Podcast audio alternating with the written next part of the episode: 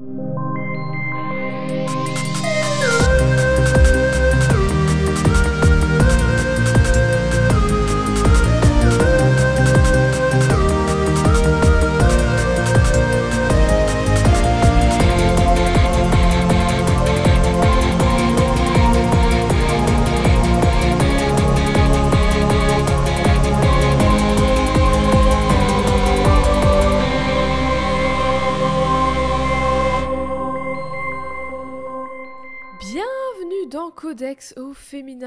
Pluriel. Et aujourd'hui, je suis avec Eve qui frappe l'air tellement elle est surexcitée d'être là aujourd'hui. Oui Eve, comment ça va? Comment vas-tu?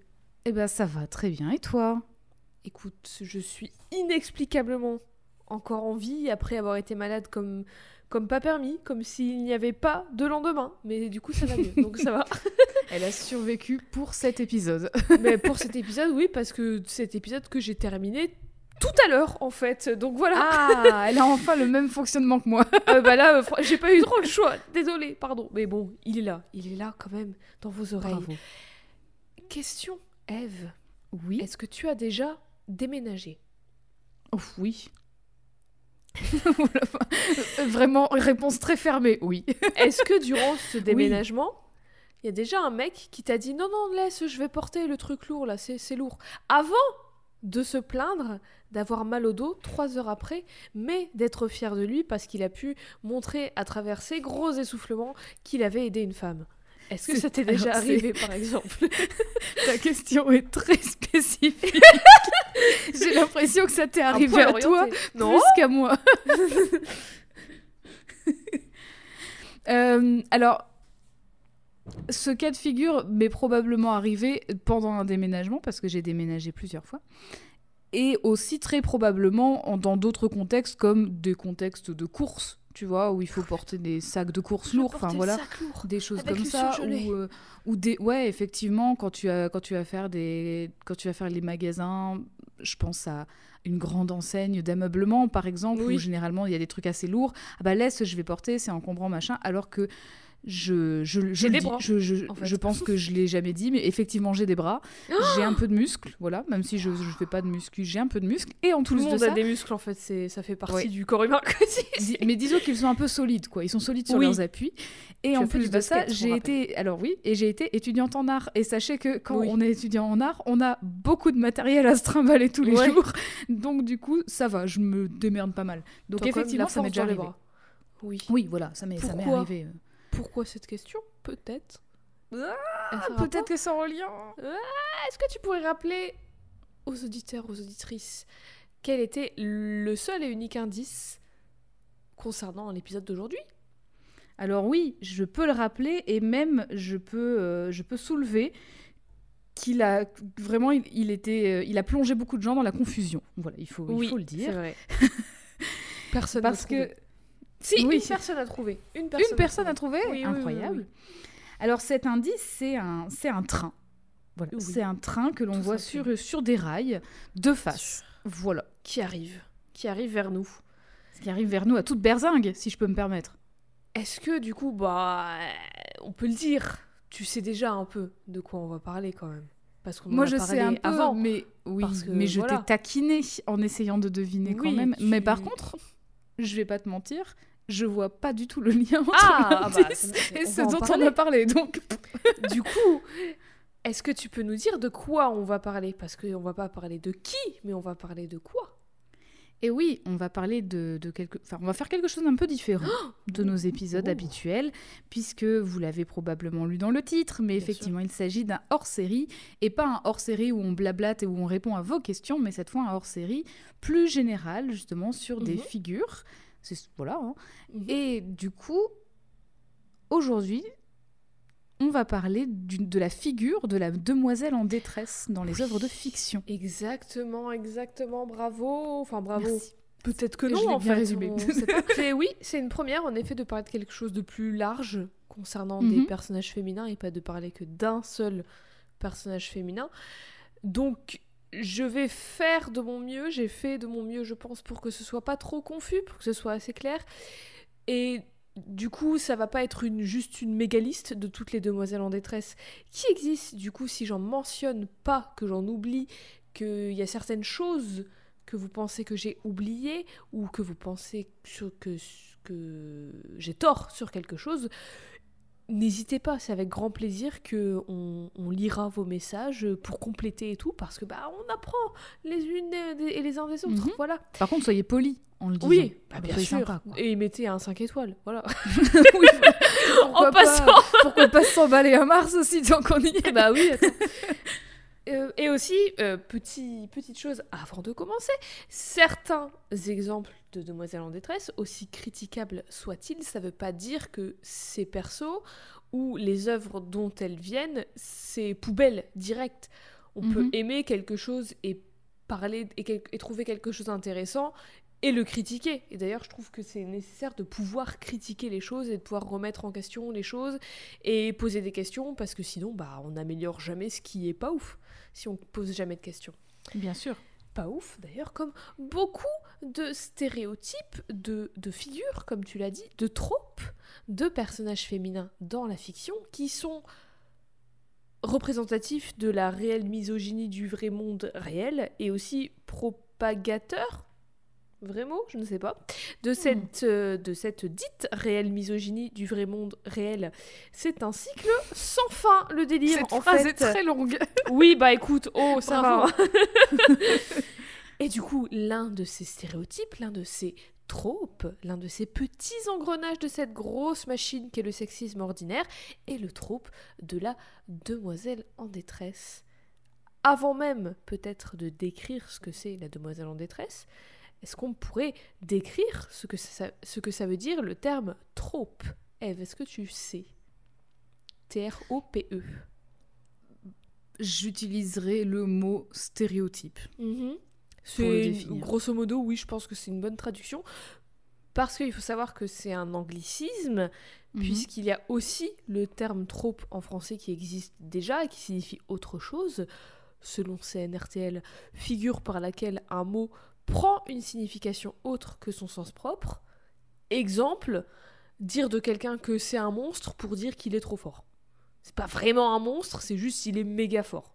En gros, c'est ça. Après, techniquement, l'origine du mot monstre, ça vient de montrer. Oh, Donc du coup, quel exemple j'ai pris Pourquoi j'ai pris cet exemple? En fait, maintenant c'est devenu très péjoratif, mais à la base, ça pouvait être quelqu'un d'exceptionnellement beau ou intelligent, et on le montrait, donc c'était un Quand tu dis waouh, c'est un monstre, ah d'accord. À la base, c'est ça que ça veut dire. Donc effectivement, ah, c'est ça a changé de Donc en fait, euh, voilà, donc c'est un mauvais exemple, mais vous m'avez compris. Mais bref, c'est pas le trope qui nous intéresse là, celui qui va nous intéresser et qui va nous intéresser dans tous les autres épisodes HS sur différents tropes de personnages féminins, c'est un anglicisme donc qui signifie en gros un stéréotype, mais plus mhm. particulièrement, c'est un outil narratif qui est issu d'un stéréotype. C'est un motif narratif récurrent qui sert l'histoire, voire qui est l'histoire.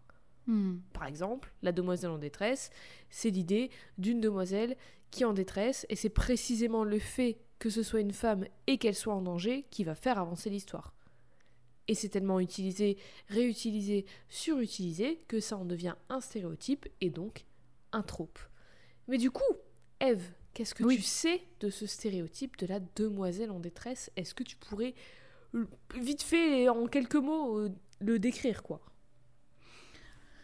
De ce que je sais, euh, en quelques mots, c'est une, donc une personnage féminine qui est en danger, qui est soit captive, qui est, euh, qui est enlevée généralement, et qui est dans l'incapacité de se sauver seule, et donc elle a besoin d'un sauveur, généralement au masculin, pour, pour la sortir de cette panade. Voilà. Oui, bah exactement, exactement. Elle est impuissante, incapable de se libérer de sa détresse. Donc euh, toujours, euh, elle se fait enlever, elle est en danger et tout, toujours contre son gré, bien sûr. Et elle doit attendre d'être sauvée par un pro-chevalier, le héros de l'histoire. Donc déjà, on, sent... Ça pue. Ça pue, ça pue, ça pue. Et typiquement, la demoiselle en détresse, elle est très belle, naturellement très belle. Elle est frêle, elle est toute gentille, elle est toute innocente, elle ferme bien sa mouille et elle est habituellement l'amoureuse ou la love interest ou un membre de la famille du héros.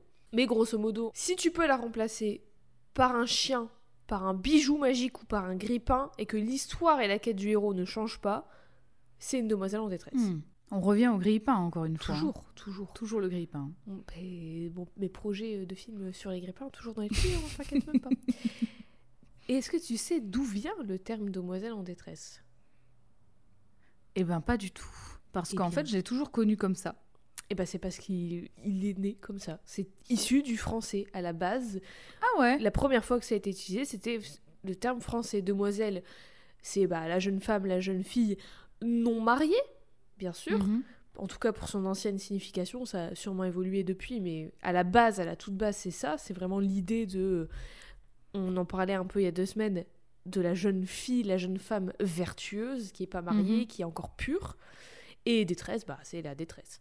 Et du coup, tout le terme anglais damsel in distress, c'est une traduction de demoiselle en détresse. À la base, c'est ça. Est-ce qu'on sait si les mots en anglais existaient d'ailleurs avant Oh cette, euh, cette expression? Le mot damsel. bah, Damsel, c'est pas un mot qu'on utiliserait souvent, j'ai l'impression, en anglais. J'imagine que oui. Ça a dû exister avant quand même, mais. Parce que si le mot a été créé spécialement pour cette expression, alors là, c'est très fort. Alors le mot damsel a été traduit du vieux français damézelle, damézélé, je ne sais pas, mais je ne pense pas que ça a été traduit exprès pour l'expression. Hmm. Ça a été repris du coup parce que l'expression demoiselle en détresse, le bloc, vient du français. Oui. Et du coup, après, voilà, forcément, mais le mot damsel n'a pas été créé rien que pour ça. Mais du coup, à quand est-ce qu'elle remonte, l'idée de la demoiselle en détresse? Eve, est-ce que tu, tu sais? Est-ce que tu saurais Oh. pinpoint un petit... Ben, franchement, avec ce qu'on a dit là, il y a deux semaines sur Podane, j'aurais, j'aurais envie de dire le Moyen-Âge. Eh bien, c'est bien avant. C'est Bien bien, avant. avant, ma Hmm. pauvre. J'ai envie de dire que ça existe depuis toujours, en vrai. Mais on va faire un, un- un petit gros retour vers le passé parce qu'on va retourner en Grèce antique. J'espère que Ah. vous avez bien pris vos billets d'avion qui voyagent dans le temps. Alors, oui, dans la mythologie grecque, il y a beaucoup de déesses euh, très cool. Mais il y a aussi beaucoup, beaucoup, beaucoup de jeunes filles en détresse Oui, qui oh, sont ça en est, ça mode me euh, revient. oh là là aidez-moi Oui. monsieur grand et fort je vous en supplie sauvez-moi la vie ça, ça, ça te revient qu'est-ce qui t'est revenu? Bah, j'ai, j'ai plusieurs mythes qui me viennent en tête, du coup. euh, parce que oui tu, tu connais bien un petit peu quand même la mythologie grecque c'est quoi l'exemple qui t'est venu en tête? Là, là, ce qui m'est venu, c'est Daphné et Apollon. ah je l'ai pas celle-là Après, est-ce qu'elle est vraiment sauvée? En fait, elle, c'est le le Daphné et Apollon. C'est Daphné? Oui, c'est Daphné. C'est une nymphe? ouais D'ailleurs, je sais même pas. Si, c'est Daphné, c'est pas Danaé, c'est Daphné. C'est une nymphe et en fait, elle se fait harceler littéralement par Apollon, en fait, qui veut, qui veut la voir. Donc euh, voilà. Et en fait, il lui court après Ouais. au moment, euh, au moment où il l'attrape, grâce à l'aide d'Athéna qui a pitié de Daphné. Elle se transforme en arbre. Et du coup, il ne peut Ah, pas la super. voir. Du Ouais, coup. mais c'est quand même un arbre quoi Oui, du coup, elle se transforme en arbre. Elle Après, crève, les, nymphes, les nymphes, c'est, elles sont, elles sont un peu toutes différentes. Tu sais, elles sont issues des, elles sont issues des, de, de différents éléments en fait. Et elle, en l'occurrence, c'est plutôt une nymphe euh, Comme la autour de la clochette. flore. Oh, Et Puis donc, du coup, elle se transforme en arbre pour, pour ne pas être euh, enlevée entre guillemets, même si on sait très bien que généralement. Le rapt, Violée, ça veut pas dire que l'enlèvement, Oui. ça veut dire le viol aussi. Et donc, du Tout- coup, on sait que c'est pour pas qu'elle se fasse enlever. Voilà. Ah, mais c'est marrant que tu parles. Enfin, marrant. C'est intéressant que tu parles de ce mythe-là parce que du coup, plus loin dans l'épisode, on va parler d'autre chose qui, du coup, fait un peu écho à ça, je trouve. Mais est-ce que tu as un, une autre, un autre exemple qui t'est venu en tête? Je suis pas certaine des noms aussi. Après, je Tente. pense aussi, je pense aussi à Perséphone. Du coup, Oui, euh, dans les enfers. oui, qui Bah, en fait un peu, est- ouais. ouais. Mais ça rentre un ouais. peu dedans. Mm. Mais ce n'est pas l'exemple que j'avais en tête. Et bah vas-y, dis-nous, éclaire-nous. Était le mythe d'Andromède. Est-ce Ah que bah tu oui, le oh. connais Bah oui, bien sûr. Bah oui, bah oui, bien, bien sûr. mais oui, non mais attendez, que- je suis fan des Chevaliers du Zodiaque.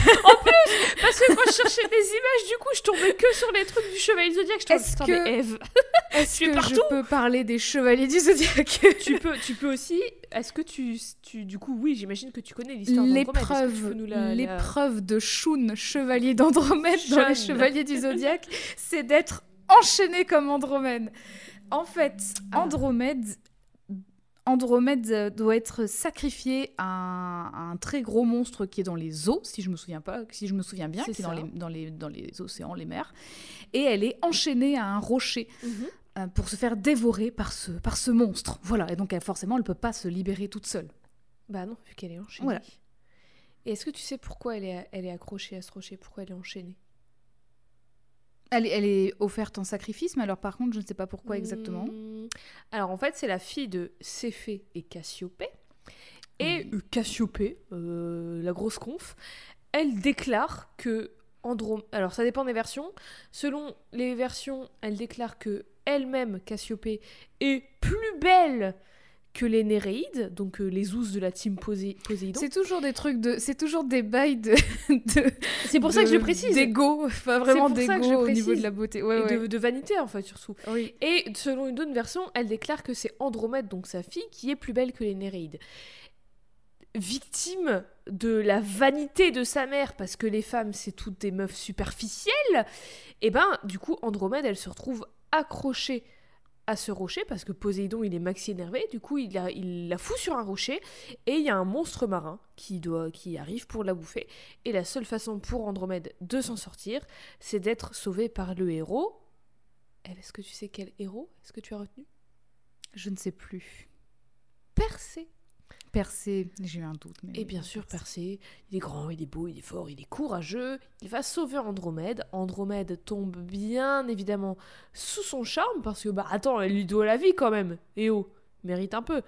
Et du coup, elle épouse Persée parce que voilà, c'est c'est sa récompense. Il mérite. Oui, c'est comme s'il lui avait payé le resto finalement. Bah oui, au final. C'est vraiment, le c'est vraiment le même genre de truc. quoi. Mariage direct. Il l'a sauvé donc elle lui doit quelque chose. Ah, mais au final, tu vois, on dit que c'est le mythe d'Andromède, mais c'est l'histoire de Persée. C'est l'histoire Ah bah des oui. obstacles qu'il a dû Mhm. surmonter et de comment il a évolué grâce ou à cause de ces obstacles. Et c'est pas l'histoire d'Andromède du tout. Donc déjà, là, c'était il y a bien longtemps et on a déjà une instance de la demoiselle en détresse et on a déjà un motif très important qui est l'emprisonnement. La demoiselle en cage ou attachée qui est incapable de se libérer toute seule de ses chaînes. Et on a aussi le motif du danger sous la forme d'un monstre, motif qu'on va retrouver un peu plus tard avec le thème de la princesse et du dragon. Par exemple, on a la légende de Saint Georges et le dragon, dont la Mhm. plus ancienne version écrite est un texte géorgien du XIe siècle, qui est une version un peu contemporanéisée du mythe d'Andromède, dans lequel Saint Georges tue un dragon pour sauver une princesse, Mhm. qui est du coup euh, qui peut pas se défendre toute seule parce que voilà, elle est Parce que elle, elle a pas de lance et face elle au est pas à cheval. bah voilà. Puis surtout, c'est pas un homme. C'est ça surtout qui est important. Elle, elle attend, elle est en robe, faut pas déconner non Oui, en plus, elle peut pas attends, se battre. elle a une oh, robe, oh, hein. Des cheveux longs, pour moi, c'est une femme. Pas possible autrement. Pour C'est moi, pas c'est possible une autre femme. pour, pour le Moyen Âge, c'est une femme. une femme. Mais donc après ça, la vie continue. Des gens continuent d'écrire Sauf et pour de le raconter des histoires, sauf pour le dragon et sauf pour le monstre marin, qui sont Oui, bien Parce dead. qu'ils sont morts. Oh, les pauvres, la cruauté animale en plus. Des gens continuent d'écrire et de raconter des histoires et continuent d'utiliser les personnages féminins comme simple moyen de faire avancer leur narration parce qu'ils sont mauvais en scénario.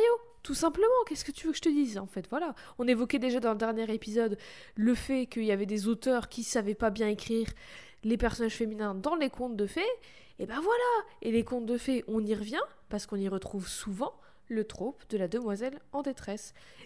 Et en général, dans tous les cas, dans les contes de fées, les demoiselles, elles prennent pas les devants euh, à fond. Quoi. La Belle au bois dormant. Bah bien sûr, voilà. Parce qu'elle, elle, elle- voilà, elle, elle dort pendant 100 Mais ans. exactement, Donc je veux dire, moi, c'est l'exemple c'est l'exemple La le Belle au bois dormant, parlant. Blanche-Neige. Blanche qui elle aussi, en fait, elle est, elle est empoisonnée par une pomme, donc elle dort. Oui, bah oui, exact. Bah oui, je suis bête. Ouais. Et en fait, c'est vraiment, le, c'est vraiment la même idée que la Belle au Bois dormant. Elle se fait réveiller par un baiser. Quoique ça dépende des versions, parce que dans la Belle au Bois dormant, c'est pas joli joli. Il y a. Hum, oh bah, en fait, vraiment, il y, en a vraiment beaucoup. Hein, quand la, même. la Belle et la Bête, un peu aussi. Elle est, enfin, je sais pas parce qu'elle est enfermée par la bête, mais en même temps c'est lui qui va la sauver. Enfin, je sais pas. Ouais, c'est un genre de syndrome de Stockholm bizarre où en plus elle aussi, elle sauve, elle sauve la bête d'une certaine manière. Donc oui, c'est un peu particulier. Ouais, c'est pas exactement ça. Et ah bah oui, bah, je vois ton indice. Euh, enfin ton indice. J'ai vu ton image, donc effectivement j'avais oublié. Mais réponse. Réponse, bien sûr, réponse aussi. Et dans ces deux cas-là, enfin surtout dans le cas de La Belle au Bois dormant et Réponse, qui je trouve sont les deux les plus parlants, en tout cas là euh, de, de, en tête, c'est que, alors donc La Belle au Bois dormant, elle se fait mettre dans le coma par une sorcière et elle doit, euh, elle attend d'être sauvée du coup par un gars, par le prince, et Réponse, elle est foutue dans une tour. Les deux, c'est un peu, on te fait passer le message, je trouve, que c'est un peu de leur faute Genre la belle au bois dormant, c'est bon, c'est la sorcière qui l'a foutu dans le coma, mais c'est la belle au bois dormant qui a été curieuse, qui a été euh, touchée à des trucs qu'elle devait pas toucher, et puis boum, dans le coma. T'as hmm. cherché. Réponse, c'est un peu différent, mais il y a cette idée que il y a cette emphase sur l'idée de la beauté et que la beauté c'est à la fois la seule force de la demoiselle et c'est aussi ce qui l'amène à sa perte. Ouais. J'essaie de m'expliquer. Réponse Keblo en de sa tour parce que son rep a été chopé la main dans le sac par une sorcière en train de voler des trucs dans un jardin. Et pour pas souffrir des conséquences de son vol, il accepte de donner à la sorcière sa fille. Sa fille, qui va s'avérer avoir une magnifique chevelure super longue que la sorcière va utiliser pour monter dans la tour méga haute dans laquelle elle l'a enfermée. Ah, j'avoue, alors que vraiment une échelle que t'enlèves. Une échelle Des escaliers je ne sais pas, des bah choses beaucoup plus simples qui existaient déjà. Tu veux l'empêcher de s'enfuir, tu mets une échelle. Qu'est-ce que tu Tu mets des barreaux à, sa fenêtre, j'en sais rien, et, et toi tu montes dans les escaliers. Tu es une sorcière, t'es pas censé pouvoir monter comme ça. Tu voles sur ton balai, j'en sais rien. Quitte à être un stéréotype. voilà, voilà. D'ailleurs, d'ailleurs, réponse ATU 310, la jeune fille dans la tour. Ah Question Mais oui, donc réponse, on pourrait dire que du coup c'est sa beauté qui la sauve, puisque c'est comme ça que le prince va monter à la tour et qu'elle elle va réussir à en sortir tout ça. Mais c'est aussi en partie à cause de ça qu'elle est emprisonnée. Surtout que dans le, dans le Disney, dans la version Disney, mhm. il y a eu un petit changement où c'est vraiment la beauté de réponse qui la condamne parce que c'est parce qu'elle a des cheveux magiques euh, trop beaux, trop magnifiques qui offrent la jeunesse éternelle que la sorcière, eh ben, elle va la kidnapper elle va la foutre dans sa tour. Voilà. Oui, et c'est même... aussi parce qu'elle ne peut pas couper ses cheveux. Parce que si elle avait pu faire ça, elle l'aurait fait, mais en fait, ça ne marche pas. Après, je, je trouve ça assez intelligent aussi de leur part d'avoir réécrit cette partie-là sans, trop, sans trop changer le truc de base. Parce mhm. que c'est vrai que sinon, ça tient à rien, en fait. Vraiment, l'histoire de réponse, elle ne tient pas du tout, en fait, sans ça. Et puis en plus, c'est un bordel sans nom le scénario de l'histoire originale de réponse. Je vous dis pas, elle sort de sa tour, elle revient. Puis le prince il débarque, puis il se fait choper. Puis réponse elle est pas là. Puis elle revient, puis elle repart. Bah, en fait, bah, elle est pas captive. Si voilà, de sa tour soyez clair. soyez clair. Mais dans tous les cas, que sa beauté la sauve ou pas, c'est quand même finalement le prince qui la sauve. Et ça reste un délire d'enfermer la jeune fille vierge dans la tour pour préserver sa pureté ses cheveux, jusqu'à ce qu'un preux chevalier vienne la sauver du monde cruel pour l'épouser et faire d'elle une femme honnête et vertueuse. Et elle, elle est keblo dans sa tour et elle n'a pas la capacité de prendre les rênes de sa propre vie. Si le prince n'était pas venu, jamais elle aurait cherché à sortir en fait dans le conte original. Hmm. Alors que dans la version de Disney, mais je comptais revenir un peu plus tard, il y a un peu plus ce bail de l'émancipation de la part de réponse que par que plutôt que c'est que ce soit juste une simple demoiselle en détresse qui fait rien. Mhm. Mais bon. Après ça, on va aussi retrouver la demoiselle en détresse dans plein d'autres histoires, notamment des histoires d'amour au XVIIe, XVIIIe siècle, comme par exemple Tristan et Iseux, ou dans l'histoire de Sir Charles Grandison de Samuel Richardson en 1753, où l'histoire se concentre d'abord sur Harriet, qui se fait enlever par le gars qu'elle refuse d'épouser, puis se fait sauver par Sir Charles Grandison, qui devient le héros du livre à partir du moment où il apparaît. Genre, il y a Harriet, c'est l'héroïne du livre, elle se fait enlever, Charlie débarque, on switch de point de vue, c'est lui le héros jusqu'à la fin. Vraiment la meuf sous le tapis. Mais quoi. fou. Mais oui, mais c'est mais fou. ça n'a pas, de sens en plus. C'est le bail genre spicose. Oui, psychose où c'est la meuf l'héroïne, puis elle die, et puis après euh, c'est le mec euh, qu'on suit tout. Enfin, c'est pas un héros, mais c'est le mec qu'on suit. Enfin, tu vois, c'est vraiment un bail de. Ah, on vous a bien eu Mais bon, le temps passe, les histoires évoluent, et de nouvelles façons de raconter et de montrer des histoires arrivent. Mais évidemment, tout se recycle. Il y a des nouvelles adaptations d'anciennes histoires et toujours les mêmes ressorts narratifs utilisés dans les nouvelles histoires. Je refais un petit saut dans le temps parce que je ne vais pas passer ma vie à faire tous les exemples de demoiselles en détresse. Et je nous emmène à la fin du 19e slash au début du 20e siècle.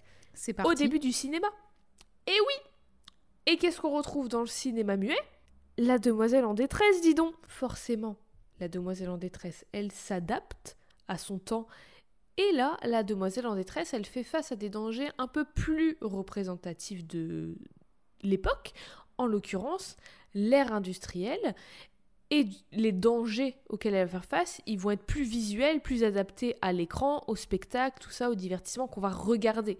Et c'est comme ça qu'on retrouve le cliché, le motif de la femme attachée, mais cette fois-ci, elle n'est pas attachée à un rocher, parce qu'avec l'ère industrielle et tout ça, qu'est-ce qui arrive? Bon, Elle est attachée à un train. Elle est attachée à une voie ferrée, bien sûr, à des rails de train. Souvent, d'ailleurs. D'où l'indice Oh là là oh, J'aurais jamais pu le trouver si je ne le savais pas. bah oui, parce que, bah du coup, petite, petite blague pas drôle, mais en tout cas pour rigoler, j'avais répondu à la story codex de l'indice en disant à Jade Ah bah c'est le voyage de Shihiro ah bah Alors que c'est moi qui l'ai fait. Ah, mais du coup, déjà fait. Bah oui, mais le train y est. Et c'est vrai que j'avais pas du tout pensé à cette éventualité, à cette éventualité là. J'aurais plutôt cherché justement une personnage qui qui conduit à avoir avec le voyage, par exemple. Bien sûr. Vois? mais et non, c'était parce que un des motifs surprésent de la demoiselle en détresse, c'est la meuf qui est attachée à des rails de train alors qu'un train arrive. Et souvent, c'est fait par un méchant avec une moustache.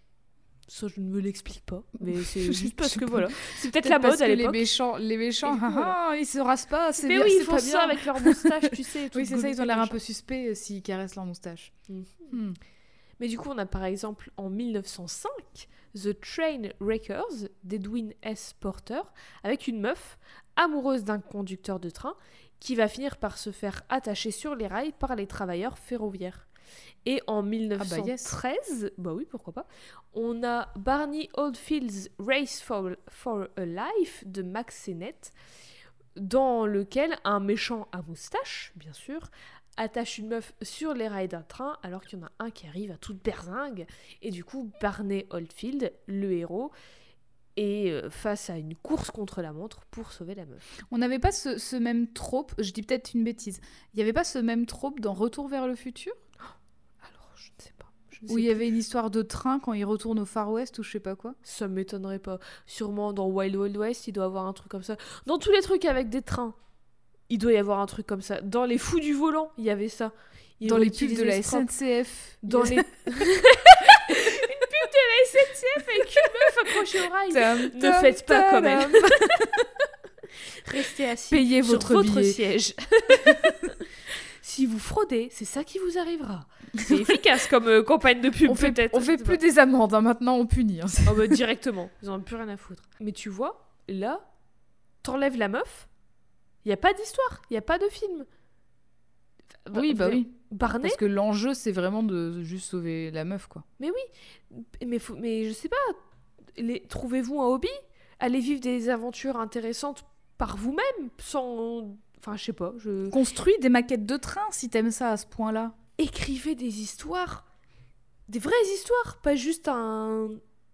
Le truc, c'est même pas une histoire, c'est un outil narratif. C'est pas, tu t'écris pas une histoire en mode ton film, tout ton film, ça peut pas être. Je vais chercher une baguette de pain. Non, ça ne peut pas être que ça. Je, préférerais ça.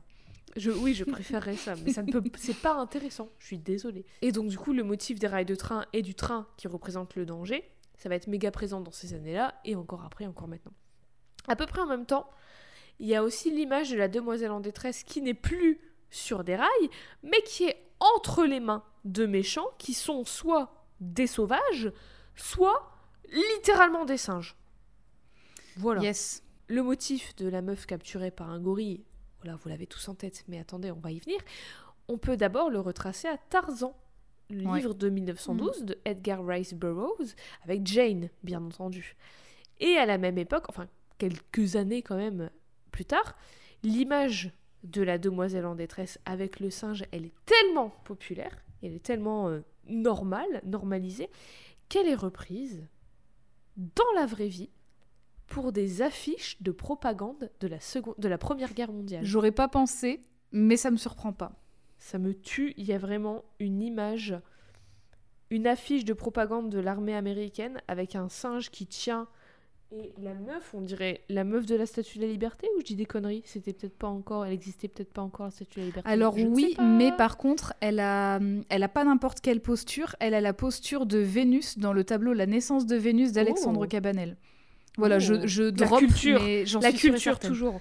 Elle a vraiment, en fait, elle a, dans ce, ce tableau, il est, c'est un tableau, euh, c'est un tableau de, de, de la période du néoclassicisme, donc c'est parfait en termes de peinture. Il n'y a pas un pet euh, de, Ouais. il y a pas un défaut, il n'y a pas un poil qui dépasse, il y a rien du tout. Mhm.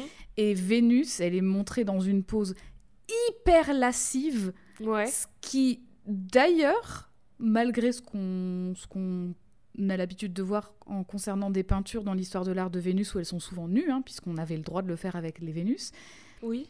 Est assez surprenant parce que elles étaient rarement lascives comme ça. Et là, elle est Ah. vraiment dans une posture tellement, tellement lascive. Et c'est vraiment le, le haut de son corps, là, cette femme sur la- l'affiche que tu as envoyée. Ouais, c'est pratiquement la coup, même. Ouais, c'est pratiquement la même posture. Et du coup, sur cette affiche, il y a donc ce méga gorille euh, géant qui tient cette meuf et il écrit Détru- Détruisez la, la brute folle et euh, engagez-vous dans l'armée, en gros. Donc, en plus, ouais, en vraiment, plus, il a sur son- ce- il a un casque avec écrit militarisme, un casque à pointe, donc un casque allemand, du coup, j'imagine. Oui. C'est subtil, dis donc, ça fait réfléchir. hein. Exactement. Même à l'époque. Non, mais, même à mais mon cerveau, il comme tellement je réfléchis. tellement je réfléchis. Franchement. Mais plus largement, l'image de la demoiselle en détresse tout court, elle est reprise dans les affiches de propagande en général. Il y en a même des affiches de propagande euh, belges pendant la Première Guerre mondiale, avec euh, des, sol- des soldats qui sauvent des filles et tout. Ceci dit, j'ai quand même trouvé une affiche de propagande avec une meuf, un fusil à la main, face à un bateau qui Ah ouais. brûle, et qui regarde un gars militaire et qui lui dit en gros, bon, t'y vas ou j'y vais là, parce que bon, au bout d'un moment, ça va. Hein. Oh, Alors, affiche irlandaise de ce que je vois. Bravo les Irlandais. Oui, Elle est exceptionnelle cette Et le mec, il a vraiment genre ses mains dans ses poches en mode tout. Il a sa petite canne sous le bras en mode euh, ouais je cherche mon journal moi. Et elle est en mode bon, il y a la guerre quand même. Oh, En plus elle a vraiment sa main tournée vers le bateau en mode wow tu, Tu- vois tu pas vois ce y a là ça crame mon gars, ça crame. Mais donc oui, voilà, l'idée de la demoiselle en détresse, elle est tellement normalisée qu'elle devient un outil narratif dans la vraie vie, quoi. Comme, la Mhm. demo- comme elle sert, à- de la même façon qu'elle sert à faire avancer la quête du héros dans la fiction, dans la réalité, elle sert à pousser les hommes à aller à la guerre et à se prendre pour des héros. Enfin, c'est- il y a tout un, c'est un délire le truc, quoi. Moi, que- Oui en, Voilà. mo- en mode si les femmes y vont vous vous devriez pouvoir y aller sans Bah crainte, pour cette quoi. dernière là oui, mais pour les autres c'est genre euh, en gros tu sauves la femme, tu enfin si tu vas à la guerre, tu vas sauver les, les femmes et les enfants d'abord, tu vois, c'est tout ce délire là. Ouais. C'est il faut aller sauver les femmes des brutes, des sauvages qui arrivent dans nos pays, machin, tous ces bails euh, voilà. Alors vous l'avez pas vu mais Jade elle a fait elle a fait un- une, une petite vague avec Ouais, sa non, main de gauche à droite en mode ah c'est limite. Et oui, je suis d'accord. On va y venir à la limite. D'ailleurs, parce qu'on retrouve ce thème du gorille là aussi partout dans la Ouais. fiction, comme dans The Gorilla Mystery de 1930 de Burt Gillett de Disney, où Minnie se fait chauffer. che- Oula, pardon. Se fait choper. c'est horrible Se fait choper, pardon, par tout simplement un gorille. Voilà. Ah bah oui, d'accord. Et bien sûr, ce motif, on le retrouve aussi dans. Alors par King contre, excusez-moi, mais c'est peut-être parce que je suis très anxieuse en général dans la vie. Mais franchement, il n'y a pas genre une méga ombre que ça fait ce gorille juste derrière Mini quand Mais elle joue surtout le piano. bruit que ça fait. Bah il oui, est, il moi, est à quelques je- centimètres d'elle, tu l'entends arriver, c'est un putain de gorille. Je pense que ouais, franchement, moi je me chie dessus et je continue pas de jouer du piano. elle, elle a, elle Ou a alors elle est vraiment en fond dans la musique. Ah oui, oui, elle est à fond là. Et bien sûr, on va retrouver ce motif dans King Kong, mais on y revient plus tard Oui. parce que c'est que Mhm. dans quelques années. À peu près en même temps, on va aussi avoir le motif du pirate, donc un sauvage mais plus humain, avec par exemple The Black Pirate d'Albert Parker en 1926, dans lequel une meuf euh, captive de pirates est découverte par le héros The Black Pirate, qui est aussi un autre pirate, qui la trouve tellement belle au premier coup d'œil qu'il en tombe amoureux et décide de la sauver parce qu'il la veut rien que pour lui. Et à la fin, tout est fini bien. Tout est bien qui finit bien, bien sûr. Happy end, histoire d'amour, blablabla. Si je peux te dire un truc, monsieur Black Pirate, c'est que ce n'est pas ça l'amour. C'est pas en trouvant quelqu'un de beau que ça veut dire que tu es amoureux. Alors par contre, je, je ne rigolais pas sur ce que tu disais, je rigole parce que Je que l'affiche, je, je trouve que l'affiche est exceptionnelle, vraiment. Elle est vraiment... euh, Enfin, je sais pas si c'est une affiche officielle, ça? Euh, c'est un mélange de deux affiches officielles. D'accord. Parce que vraiment, bon déjà, la, la- effectivement, l'actrice est sublime. Mais alors lui, il a pas du tout du style, quoi. la Bah, petite moustache, on les petites boucles et tout. C'est, Enfin, il fait- il fait- on il dirait fait vraiment, flipper. oui, on dirait vraiment genre un acteur de théâtre plus qu'un plus qu'un Oui, pirate. c'est en tout cas, tel qu'on l'imagine dans. Oui, bien sûr. C'était la, la mode, entre guillemets, de l'époque. Mais oui, j'avoue qu'il... On dirait un pirate un peu galant en fait, c'est ça. Il a, il a un petit Ouais. peu une dégaine de, de prince galant un peu. Ah non, encore Bah, après, une fois c'est dans, le héros. dans la euh, fiction. Il faut qu'il donne confiance, quoi. quoi. Ouais. Et donc oui, à la fin, évidemment, il l'a rien que pour lui. Elle, bah, elle, elle décide de... Lui, il veut l'épouser. Elle, elle décide de dire oui parce que bah, il mérite quand même. Il l'a sauvé. Donc bon, elle peut bien faire ça pour lui. Et Happy End, Et tout hop, le monde est plus d'impôts. monde- Je vis sur un bateau. C'est ça la vraie Happy End en C'est fait. pour ça qu'elle a dit oui. Plus d'impôts, défiscalisation totale. Personne vient nous faire chier. On est sur les eaux qui appartiennent à aucun gouvernement en plus. Formidable. J'adore la vie de pirate. Mais donc là, oui, maintenant qu'on a une bonne grosse base avec plusieurs versions différentes des ravisseurs et des dangers qui mettent la demoiselle en péril, il est temps d'exploiter la demoiselle en détresse à balle. Et quand je vous dis à balle, attention, tenez-vous prêts. 1929 on a la première apparition de, du personnage de Popeye dans le comic Ah strip oui. d'Elsie Chrysler Segar, Segar, Elsie Chrysler Segar, comic strip qui s'appelle Thimble Theater, publié dans le New York Journal depuis 1919. Donc, dix ans après le début de cette petite BD, Popeye apparaît parmi tous les persos déjà là, persos dans lesquels, parmi lesquels se trouve notamment Olive. Olive Oil, la meuf s'appelle huile d'olive. Re- Voilà, je tiens à dire ce préciser. C'est parce que ça se marie bien avec les épinards, je pense. Sûrement. Qui est à la base la meuf d'Harold Amgravy. Et au moins, elle a un prénom parce que franchement, on a vu dans Podane hein, que bah, c'était parfois la elles ont même princesse. pas de prénom, quoi. Bah, Ouais. c'est comme. Est-ce que la Belle au bois dormant, elle s'appelait déjà Aurore au début, ou est-ce que c'était juste la Belle, Alors là, je sais pas du ou est-ce que c'est le Disney qui a rajouté Aurore? Je ne sais pas. Je sais Dites-nous. pas du tout. Mais donc oui, au départ, Popeye, il n'était pas du tout là pour sauver Olive, mais juste il était là pour faire un casse sur un bateau pendant un épisode de, enfin pendant un épisode, pendant une BD. Il fait son bise, il se barre. Mais les gens, il aimait tellement ce personnage que du coup, il va revenir dans la BD. Mais quand il revient, c'est pour un devenir le personnage principal, tant et si bien que la BD va maintenant s'appeler Popeye, et deux, devenir le mec d'Olive. 1933, du coup, 4 ans plus tard, vu le succès de la BD, Paramount Pictures décide d'adapter Popeye en dessin animé et de l'appeler Popeye the Sailor. Je dis dessin animé, mais en fait, c'est genre des espèces de courts-métrages animés qui sont diffusés au cinéma, tu sais, genre avant les films et tout. Hmm.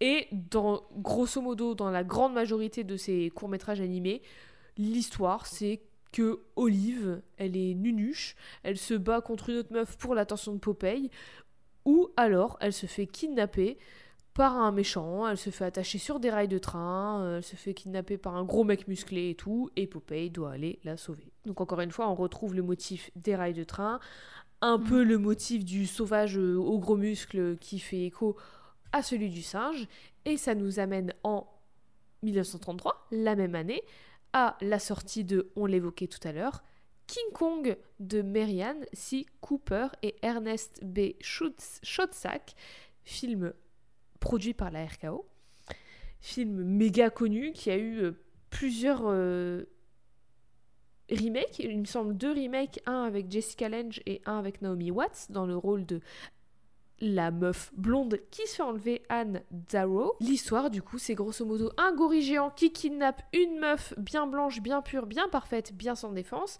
parce que bah il la kiffe. Et tout l'objectif, c'est de sauver la meuf du sauvage à gros gros. Ah, il fait peur. C'est un peu la belle et la bête revisitée en fait, d'un certain côté. Ouais, c'est vrai. Et ce film, eh ben, évidemment, vous en doutez, vous le savez déjà sûrement, c'est un succès de malade.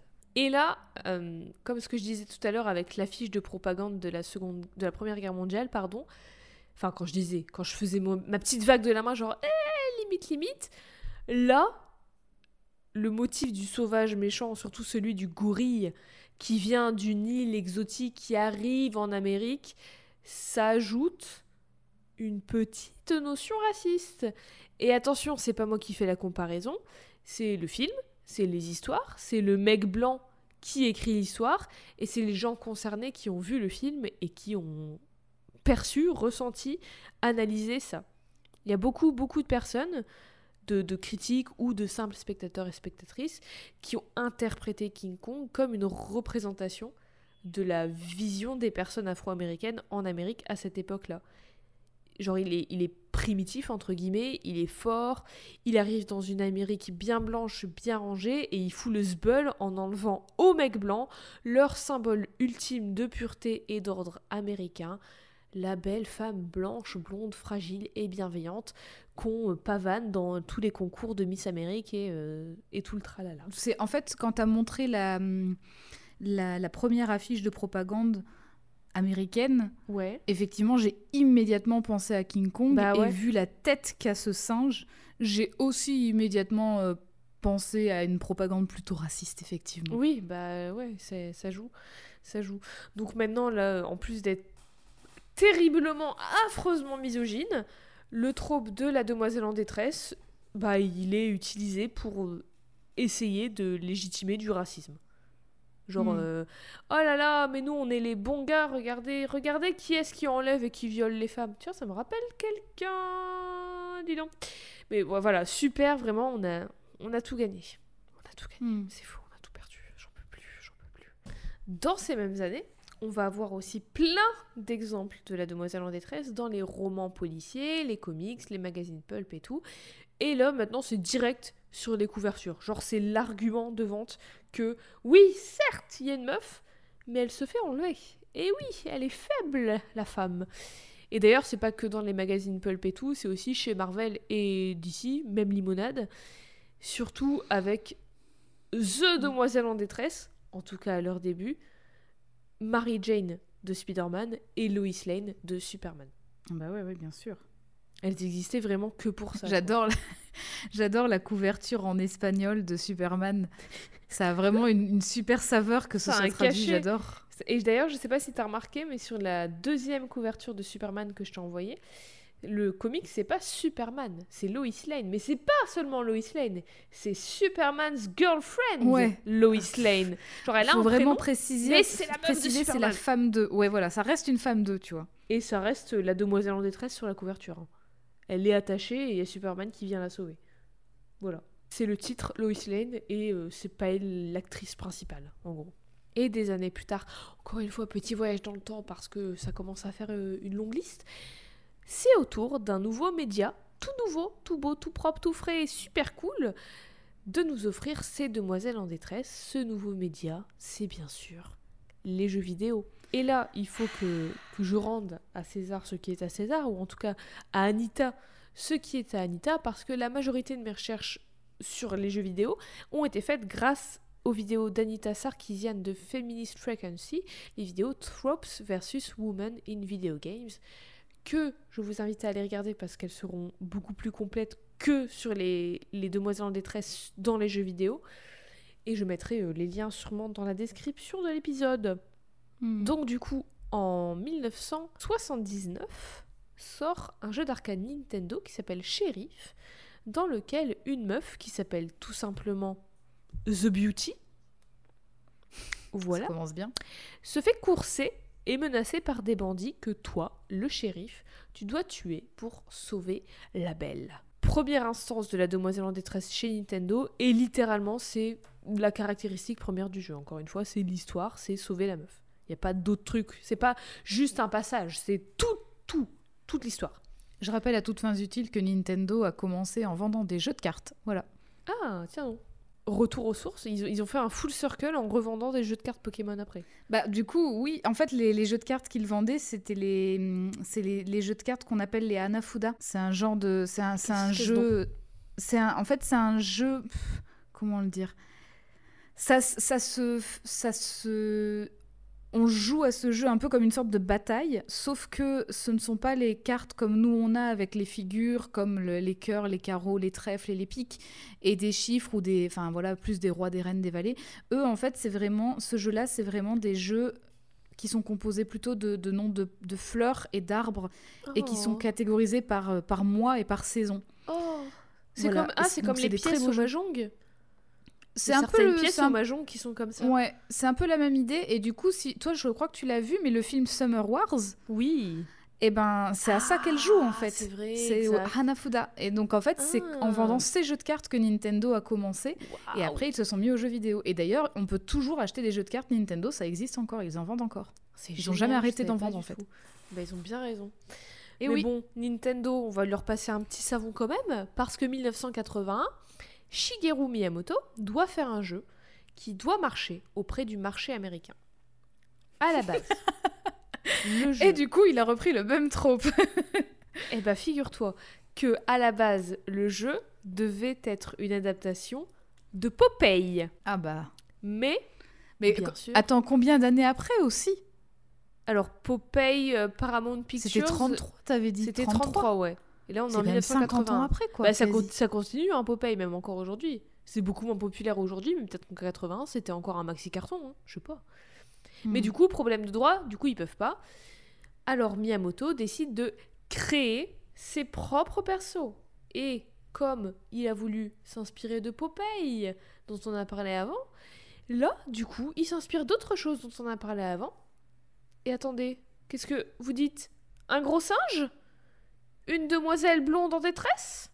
Ça vous rappelle rien? King Kong! Donc du coup, en 1981, on a ce jeu qui va sortir, Donkey Kong, premier du nom, avec bien sûr Donkey Kong le gros singe, une meuf blonde qui s'appelle tout simplement, tiens-toi bien, Lady ou The Beautiful Girl. Bien plus tard, elle s'appellera Pauline, mais ce sera bien plus tard. Et Jumpman, qui deviendra plus tard Mario, qu'on incarne et qui vient sauver Pauline. Bon, tu Et me diras, Jumpman, il avait pas un super prénom non plus. hein. Oui, voilà. Ils ont pas. Ils sont pas En fait, il est vraiment, tout mis sur vraiment le méchant. Mais voilà, c'est le méchant qui avait un prénom Bah, et c'est pas les autres. Quoi. ouais. Mais donc, du coup, vraiment, c'est King Kong en jeu vidéo, quoi. Et bien sûr, à la fin, des... à la fin du jeu, t'as un petit bisou. Parce que voilà, t'es un héros après tout. Tu l'as sauvé. Tu mérites un petit bisou. C'est encore une fois le truc de il vous a offert le resto, donc vous êtes redevable. Quoi. Vous ne vraiment- lui devez rien. Oui, bah, le oui, gars, non, il a beau t'avoir sauvé la vie, tu ne le connais pas. Tu vas pas lui faire de bisous. C'est- Mais c'est vraiment, en fait, c'est vraiment parce que parce qu'il y a ce genre de, de, de choses dans la fiction, enfin de, de... Dans la vraie vie aussi. ouais. Oui, mais en fait, c'est aussi parce que c'est tellement distillé dans la fiction que du coup, ça paraît normal dans la vraie vie. tu C'est normalisé. Bah oui, Voilà, c'est complètement. ça. C'est pour ça que je déteste les pas, pas ok. Parce que ça normalise des comportements horribles qui sont pas du tout euh, sains, qui sont qui, qui enfin des, des, des, des- comment dire, une classification de valeurs entre les mecs et les meufs, entre les hommes ça fait ci, les filles ça fait ça, et il faut lui courir après, comme ça elle sait que tu l'aimes, et puis elle est trop belle, alors du coup tu, tu la veux, tu le... Enfin c'est tous des trucs de merde, et c'est vraiment typiquement ce qu'on a dans plein de tropes, et notamment là dans La Demoiselle en détresse, c'est des trucs qui sont utilisés et surutilisés, et qui sont du coup pour nous normales, en fait. Hmm. Après, je dis, enfin, sauver les gens, c'est très bien, mais sauver les gens pour les avoir après, Oui, c'est ça. ouf. Si ouf. tu, le fais, si tu le fais en espérant quelque chose en retour, c'est pas ok. Oui, voilà, tu, tu peux juste le faire par juste euh, bonté de cœur, parce que bah il faut les gens qui sont en danger de mort, peut-être faut les aider. Après, c'est mon avis. Oh, je sais pas, je dis ça. Voilà. Mais bien sûr, pour revenir à euh, Donkey Kong et à Shigeru Miyamoto, si vous ne le saviez pas déjà, des années plus tard, en 1985 pour être exact, le design de Pauline, The Beauty, The Lady, The Beautiful Girl, est réutilisé pour créer celle qu'on ne présente plus, Princesse Peach de Super Eh oui. Mario Bros. Connue au départ, est-ce que tu savais c'était quoi son nom au départ en anglais? Bah, c'était pas un truc à la con, genre princesse ou je sais pas quoi, elle avait pas de prénom. Alors non, pas exactement, c'était Princesse Toadstool, parce qu'elle est la princesse du royaume champignon, d'où viennent... Ah, Qui? D'où vient qui? Toad, bien sûr. Toad. Bref, au départ, Peach, c'est pas du tout un perso jouable, c'est juste une demoiselle en détresse. Elle est dans son château, tranquille, elle demande rien à personne, et là, il y a une tortue géante avec des pics qui débarque, Bowser, et qui la capture. Une tortue évidemment- géante métalleuse. Oui, voilà, en plus, c'est un mec qui va Hellfest, non mais non merci, quoi. ah bah non, merci, eh oh, ça suffit, hein, on en a Je déjà parlé. faire kidnapper par un méchant à moustache, au moins il prend soin de lui et il est propre. Tu sais qu'il sent bon. Si elle est un peu dominée, c'est encore mieux. Mais évidemment, comme Peach, elle sait rien faire de ses dix doigts parce que c'est une fille, Mario doit la sauver. Et aujourd'hui, des jeux principaux Super Mario, il y en a 23 au moment où je vous parle. Hmm. À ton avis, dans combien doit-on ne pas sauver Peach? Dans combien elle n'est pas la demoiselle en détresse? Sur 23. J'ai très envie de dire zéro pour le beau jeu. C'est, c'est, j'adore, c'est bien tenté, mais non. Quand même, 4. Allez, je, me- je dis 5 si j'ai mal compté. Mais quand même, c'est même pas la moitié. C'est même pas un quart. C'est abusé. C'est un honte, hein. cinquième, quoi. C'est. Ceci dit, en 1988, dans Super Mario Bros. 2, elle n'est pas une demoiselle en détresse et elle est jouable. Mais tout ce qu'elle fait, c'est genre flotter et elle est très lente. Elle, c'est- elle est pas ouf, quoi. Mais pourquoi elle est jouable et pas une demoiselle en détresse C'est pas vraiment par choix, en fait. C'est parce qu'à la base, Super Mario Bros 2, ça devait pas être Super Mario Bros 2, mais ça devait être un jeu qui s'appelle Yume Kojo Doki Doki Panic, dans lequel il y avait déjà quatre persos jouables, dont, donc du coup, en transposant ce jeu en Mario Bros, ils ont dû trouver deux autres persos que Mario et Luigi, et ils ont foutu Todd et Peach en jouable, et hop, on évoque du feu. Donc c'était pas intentionnellement Ouais. qu'ils l'ont qu'ils ont fait d'elle pas une demoiselle en détresse, c'était juste que bah il fallait, voilà. Et puis elle était célèbre comme perso, donc euh, bon, voilà. Oui, heureusement qu'elle l'était, du coup, ça, ça a permis Bah, en aussi même temps, c'était les seuls, je pense. Ils allaient pas foutre Bowser, c'était un ennemi, donc qui Bah oui, c'est ça. Donc c'était les seuls gentils. Bah Après, tu vois, du- tu vois Donkey Kong, tu dis pareil, mais finalement, il a, Maintenant, fini, oui. il a fini comme un personnage plutôt sympathique Ouais. dans ses jeux Maintenant. à lui. Donc c'est vrai que, oui, voilà. Mais finalement, ils auraient aussi pu, si elle n'avait pas été populaire, dire, bah en fait, euh, viens, on met, on met Donkey Kong, tu vois. Et Bowser, c'est le seul méchant. Tu vois, ils auraient pu faire un truc comme ça. hein. C'est vrai, c'est vrai. Que quand même, Pourquoi pas On sait pas. hein. on a encore eu de la chance. Mais bon, on va pas trop s'étendre sur Peach parce que peut-être y a-t-il un épisode sur elle dans nos cartons, je ne sais pas, Ah. peut-être. Autre exemple, toujours chez Nintendo, est-ce que Eve tu le vois venir? Je pense que tu le vois venir. Ah. Zelda Zelda, bien sûr, même si c'est pas la pire. Et je comprends qu'on puisse discuter et remettre en question son statut de demoiselle en détresse parce que quand même, elle est trop cool et elle est trop importante et elle est pas là que pour faire avancer l'arc narratif de Link. C'est un peu plus complexe que ça.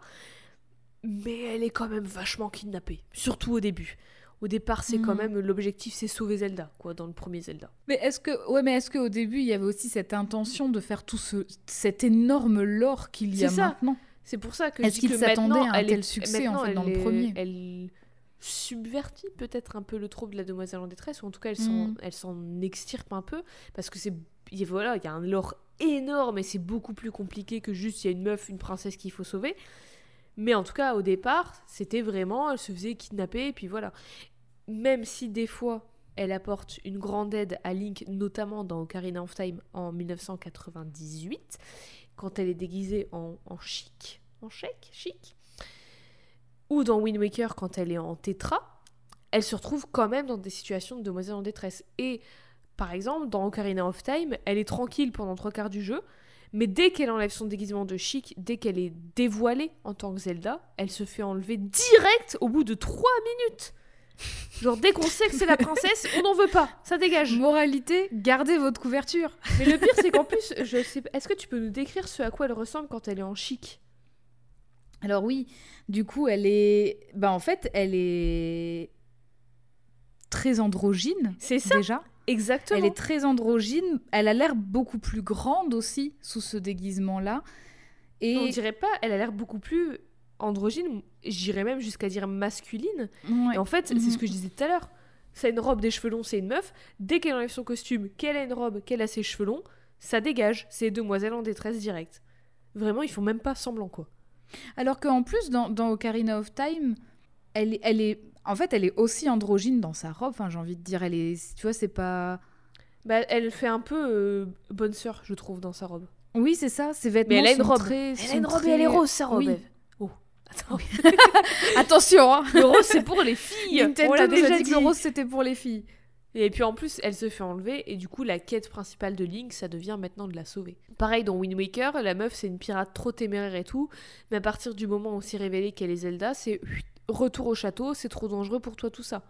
Et elle d'ailleurs, dans, Phan- dans Phantom Hourglass, pareil, hein, elle a aussi Ah ce oui rôle de tétra. Ouais, ouais, ouais. Parce que du coup, tout le... Tout le Ah oui, c'est vrai. dans Phantom Hourglass, tout se... Bah, c'est vraiment dans l'univers de Wind Waker, de toute façon. Oui, ouais, ouais. Mais tout se déroule sur des bateaux. Uh-huh. Et euh, effectivement, tu es, tu es recueilli sur un bateau de pirates qui est mené par Tetra. Et en fait, tu, tu sais pas que c'est Zelda dès le début, tu Mhm. le sais pas. Et, euh, et puis, fatalement, elle se fait enlever. Et Oui. tu t'es en mode pourquoi elle se fait enlever? Et en fait, tu apprends que c'est parce qu'elle est Zelda. Ouais, mais enfin, je sais pas, faites, faites au moins semblant de pas faire exprès de juste dès que vous voyez un personnage féminin de le dégager en fait. C'est vraiment une excuse en plus d'être en plus de tout ce qu'on a déjà dit, c'est vraiment une excuse juste pour se débarrasser du personnage féminin mais de dire quand même il y a une meuf dans l'histoire et oh, on n'est pas complètement masculin non plus. Mais bon, bref. Pareil, je vais pas passer Mm. ma vie sur Zelda parce que déjà je veux pas paraphraser Anita dans ses vidéos de Feminist Frequency, mais aussi peut-être qu'un jour elle sera le sujet d'un épisode. Voilà. Mais en tout cas, aussi euh, notable, c'est que Zelda, elle a jamais été l'héroïne d'un jeu Zelda. Le jeu The Legend of Zelda, Zelda n'a jamais été la protagoniste jouable. Si, mais dans un, dans un jeu qui a été renié par Nintendo. Oui, mais il n'existe pas. Ouais. n'existe plus. Ceci Mais oui. dit, euh, peut-être que Breath of the Wild 2 invalidera j'en- ce que je viens de dire et j'en rêve. J'espère vraiment. rêve, mais par que- pitié, Oh, faites que mais ce soit j'adorerais jouer. Zelda. Je je je je je- j'en rêve. En plus, ça aurait du sens, ça aurait tellement de sens, surtout oui, dans la suite de Breath of the Wild, ça aurait tellement de sens. Surtout avec le petit teaser qu'on a eu, en tout cas à l'heure où on se parle, on a eu qu'un petit teaser. Et pour moi, je, je, je, je le sens. Je le touche du bout des doigts. En tout cas, j'espère. Ouais, bah j'espère, je, je croise les doigts très fort. Du coup, là, la formule de la demoiselle en détresse, de la princesse en détresse surtout, elle est bien ancrée partout, partout, à travers tous les médias, toutes les façons de raconter une histoire. Et dans le monde du jeu vidéo, c'est notamment grâce, slash à cause de Nintendo. En tout cas, enfin, c'est vraiment ceux qui ont le plus gros impact, enfin, le plus, le- le- la plus grosse place, du coup, forcément, c'est, c'est- ils ont le plus gros rayonnement, et voilà. Et alors là, après Peach, c'est festival. Ça devient la formule magique pour être sûr d'avoir plein de joueurs qui achètent ton jeu parce qu'ils ont besoin de se sentir puissants et d'avoir un semblant de pouvoir. Du coup, dans la vidéo de Fe- Feminist Frequency, Frequen- ah, Feminist Frequency, voilà. Anita, elle La montre- fréquence féministe. les fréquences féministes. Anita montre quelques exemples de jeux vidéo sur les centaines et centaines qui existent dans les années 80-90, comme par exemple le premier Final Fantasy en 1987, un jeu qui s'appelle Wizards and Warriors en 1987, Splatterhouse en 1988, Altered Beast en 1988 aussi, les Tortues Ninja en 1989, Crash Bandicoot en 1996, mhm. Time Crisis 2 en 1998 et à ça j'ajoute Final Fantasy 8 en 1999 avec le personnage de Rinoa qu'on doit sauver 8 putains de fois dans le jeu. 8 comme fois. le numéro du jeu C'est Final Fantasy 8 ou bien? Oui, mais c'est ça. alors déjà, vu comment il est écrit ce jeu, ça m'étonnerait vraiment bah, À mon avis, ils ont écrit, ils ont écrit ça, comme ça. Ils ont dit, c'est Final Fantasy 8, je veux 8 chapitres et je veux 8 fois on sauve la Je veux que le chiffre 8 soit un thème récurrent. je veux vraiment, tellement de la merde. Comme ça, ça montrera qu'on est des très bons auteurs. 8 putain, faut, faut la sauver. Et je sais qu'ils ont essayé de faire genre le thème, c'est le pouvoir de l'amour, et puis il faut la sauver, et puis tout le monde s'aime et tout, mais c'est vraiment de la merde. Je suis désolée si vous aimez ce jeu. C'est nul. C'est vraiment mal écrit, c'est nul. désolée. en 1999, la même année que ce jeu de merde, il y a un projet de jeu qui a l'air un peu plus cool et qui s'appelle Dinosaur Planet. Est-ce que tu en as déjà entendu parler? Alors non, mais j'aurais tellement aimé en entendre parler. C'est vraiment tout ce que j'aime. Sachez que j'étais vraiment comme beaucoup d'enfants à cette époque. J'avais plusieurs passions. C'était les dinosaures, la mythologie, l'espace et les ah, volcans. L'espace, bien sûr. Franchement, mélanger tout ça, oui, mélanger tout ça et j'étais une enfant comblée. Dinosaure Planète, du coup, c'est un, jeu un peu fantastique où il fallait euh, aller euh, truc de dinosaures et tout, il fallait combattre des méchants, bref. Dans ce jeu, sur les deux protagonistes jouables, il y en avait une, une fille, Crystal, 16 ans, capable et indépendante, qui doit sauver le monde et tout le tralala. Eve, est-ce que tu peux nous décrire Crystal du coup? Attention, certaines personnes vont devoir se tenir à carreau, je vous ai à l'œil. Alors déjà, alerte furie. Voilà, c'est ce que je disais. Tenez-vous à carreau, je vous ai à l'œil. Donc c'est quoi C'est un chat? Oui, c'est une espèce de de chat, un euh, écureuil, je sais pas. ouais. Donc, euh, ouais. Ah, donc, une sorte de chat qui ressemble ouais, à humanoïde, violet, avec un petit peu de rayures, des grands yeux bleus, des grands yeux type manga, une, une très petite robe jaune. Ah, sur avec... Oui, non, mais attends, oui. Elle a quand même des coudières et tout. Oui, elle a des coudières, mais c'est une robe, c'est une robe fourreau, quoi. Donc c'est une robe qui, qui n'a pas trop de bretelles, euh, qui est assez courte. Et des, des, grosses bottes jaunes. Elle tient une lance. Elle a une lance, très important. Elle, se bat, elle a une lance. Mais effectivement, je rappelle que c'est euh, donc c'est un animal anthropoforme, anthropomorphe. Anthropomorphe, anthropomorphe. Bravo Eve, le français. Anthropomorphe, qui a 16 ans. Voilà, 16 ans. Mais, alors, ce jeu, avec une protagoniste jouable, féminine, indépendante, capable, qui doit sauver le monde avec sa lance, c'était qu'un projet. Et il a jamais été fait. Ah bah tu euh, m'étonnes que j'en ai pas entendu parler du coup. Attends. Heureusement, ou malheureusement, on verra, la fin de cette phrase, Shigeru Miyamoto, le retour, il est au fait de ce projet et il fait un commentaire un peu, un peu une blague comme ça en passant, genre ouais, T'as vu à quoi ils ressemblent les persos? Ça pourrait faire partie de la franchise Star Fox. Qu'est-ce que t'as pas dit là? Qu'est-ce que t'as pas dit là? Parce que finalement, ce que lui et ce que Nintendo y font, c'est qu'ils vont prendre ce projet de jeu et ils vont en faire un jeu Star Fox. Ils réécrivent et ils redesignent tout et le sortent en tant que Star Fox Adventures en 2002 pour la GameCube. Sauf que, là tu le vois venir, vous le voyez venir, le monde entier le voit venir.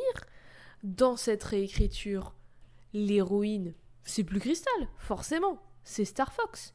Et Crystal, elle devient même pas un personnage secondaire, même pas un personnage tout court. Crystal, elle devient un objectif. Crystal, elle devient la demoiselle en détresse. Waouh, j'en avais aucune idée littéralement. Putain, mais elle a encore moins de tissu sur elle qu'avant. Mais voilà C'est pour ça que je disais, oui, elle a une robe, mais quand même, ça va. Parce que. Putain, là, elle a un panier, un soutif en armure. Elle a rien. Et le pire Même pas, c'est même pas une armure, je dis n'importe quoi. Le pire, donc du coup, elle devient la demoiselle en détresse. Comment elle se fait Pas sur des rails de train, pas par un gorille?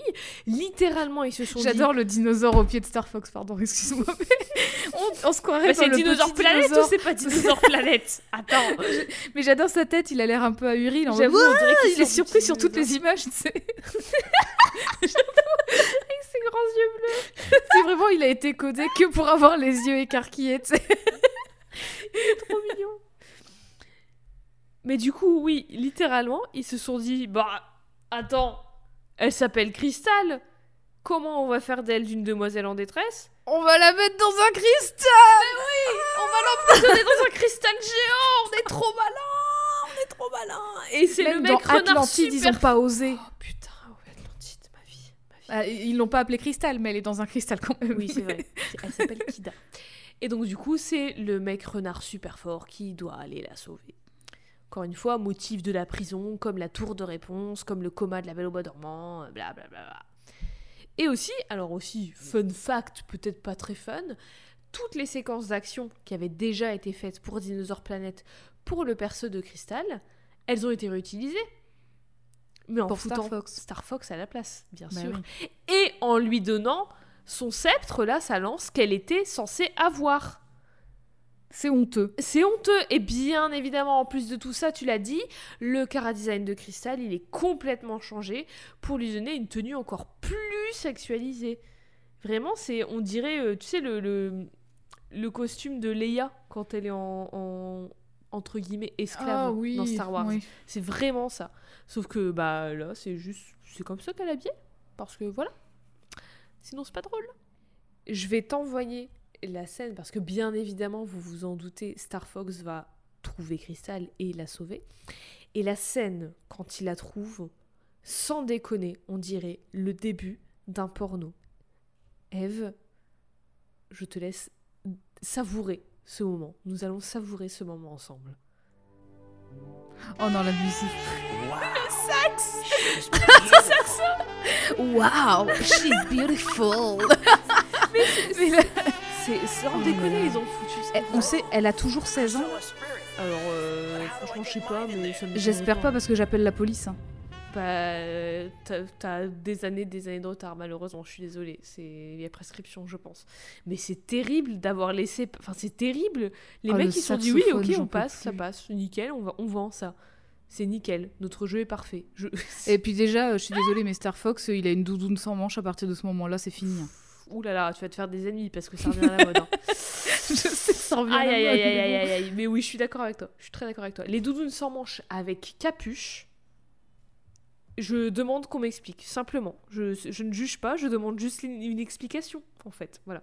Mais donc vraiment, là, littéralement, en plus avec le petit sax et tout, Oh, le... Mais c'est même pas clairement- le petit sax, c'est le gros sax. Ouais, Attends, t'as vu, le saxophone quand même Ta-la-la-la-la-la Ils ont tout donné, quoi. mais on dirait, enfin, vraiment, c'est un, c'est même plus juste un objet, c'est un objet sexuel, quoi. C'est vraiment en mode, ils ont rajouté Bah là, une en couche plus, de un- et de. Elle est dans de- un cristal, elle est inconsciente. Enfin, c'est un Elle est putain de trophée, là. Mais oui, mais vraiment, c'est littéralement un trophée.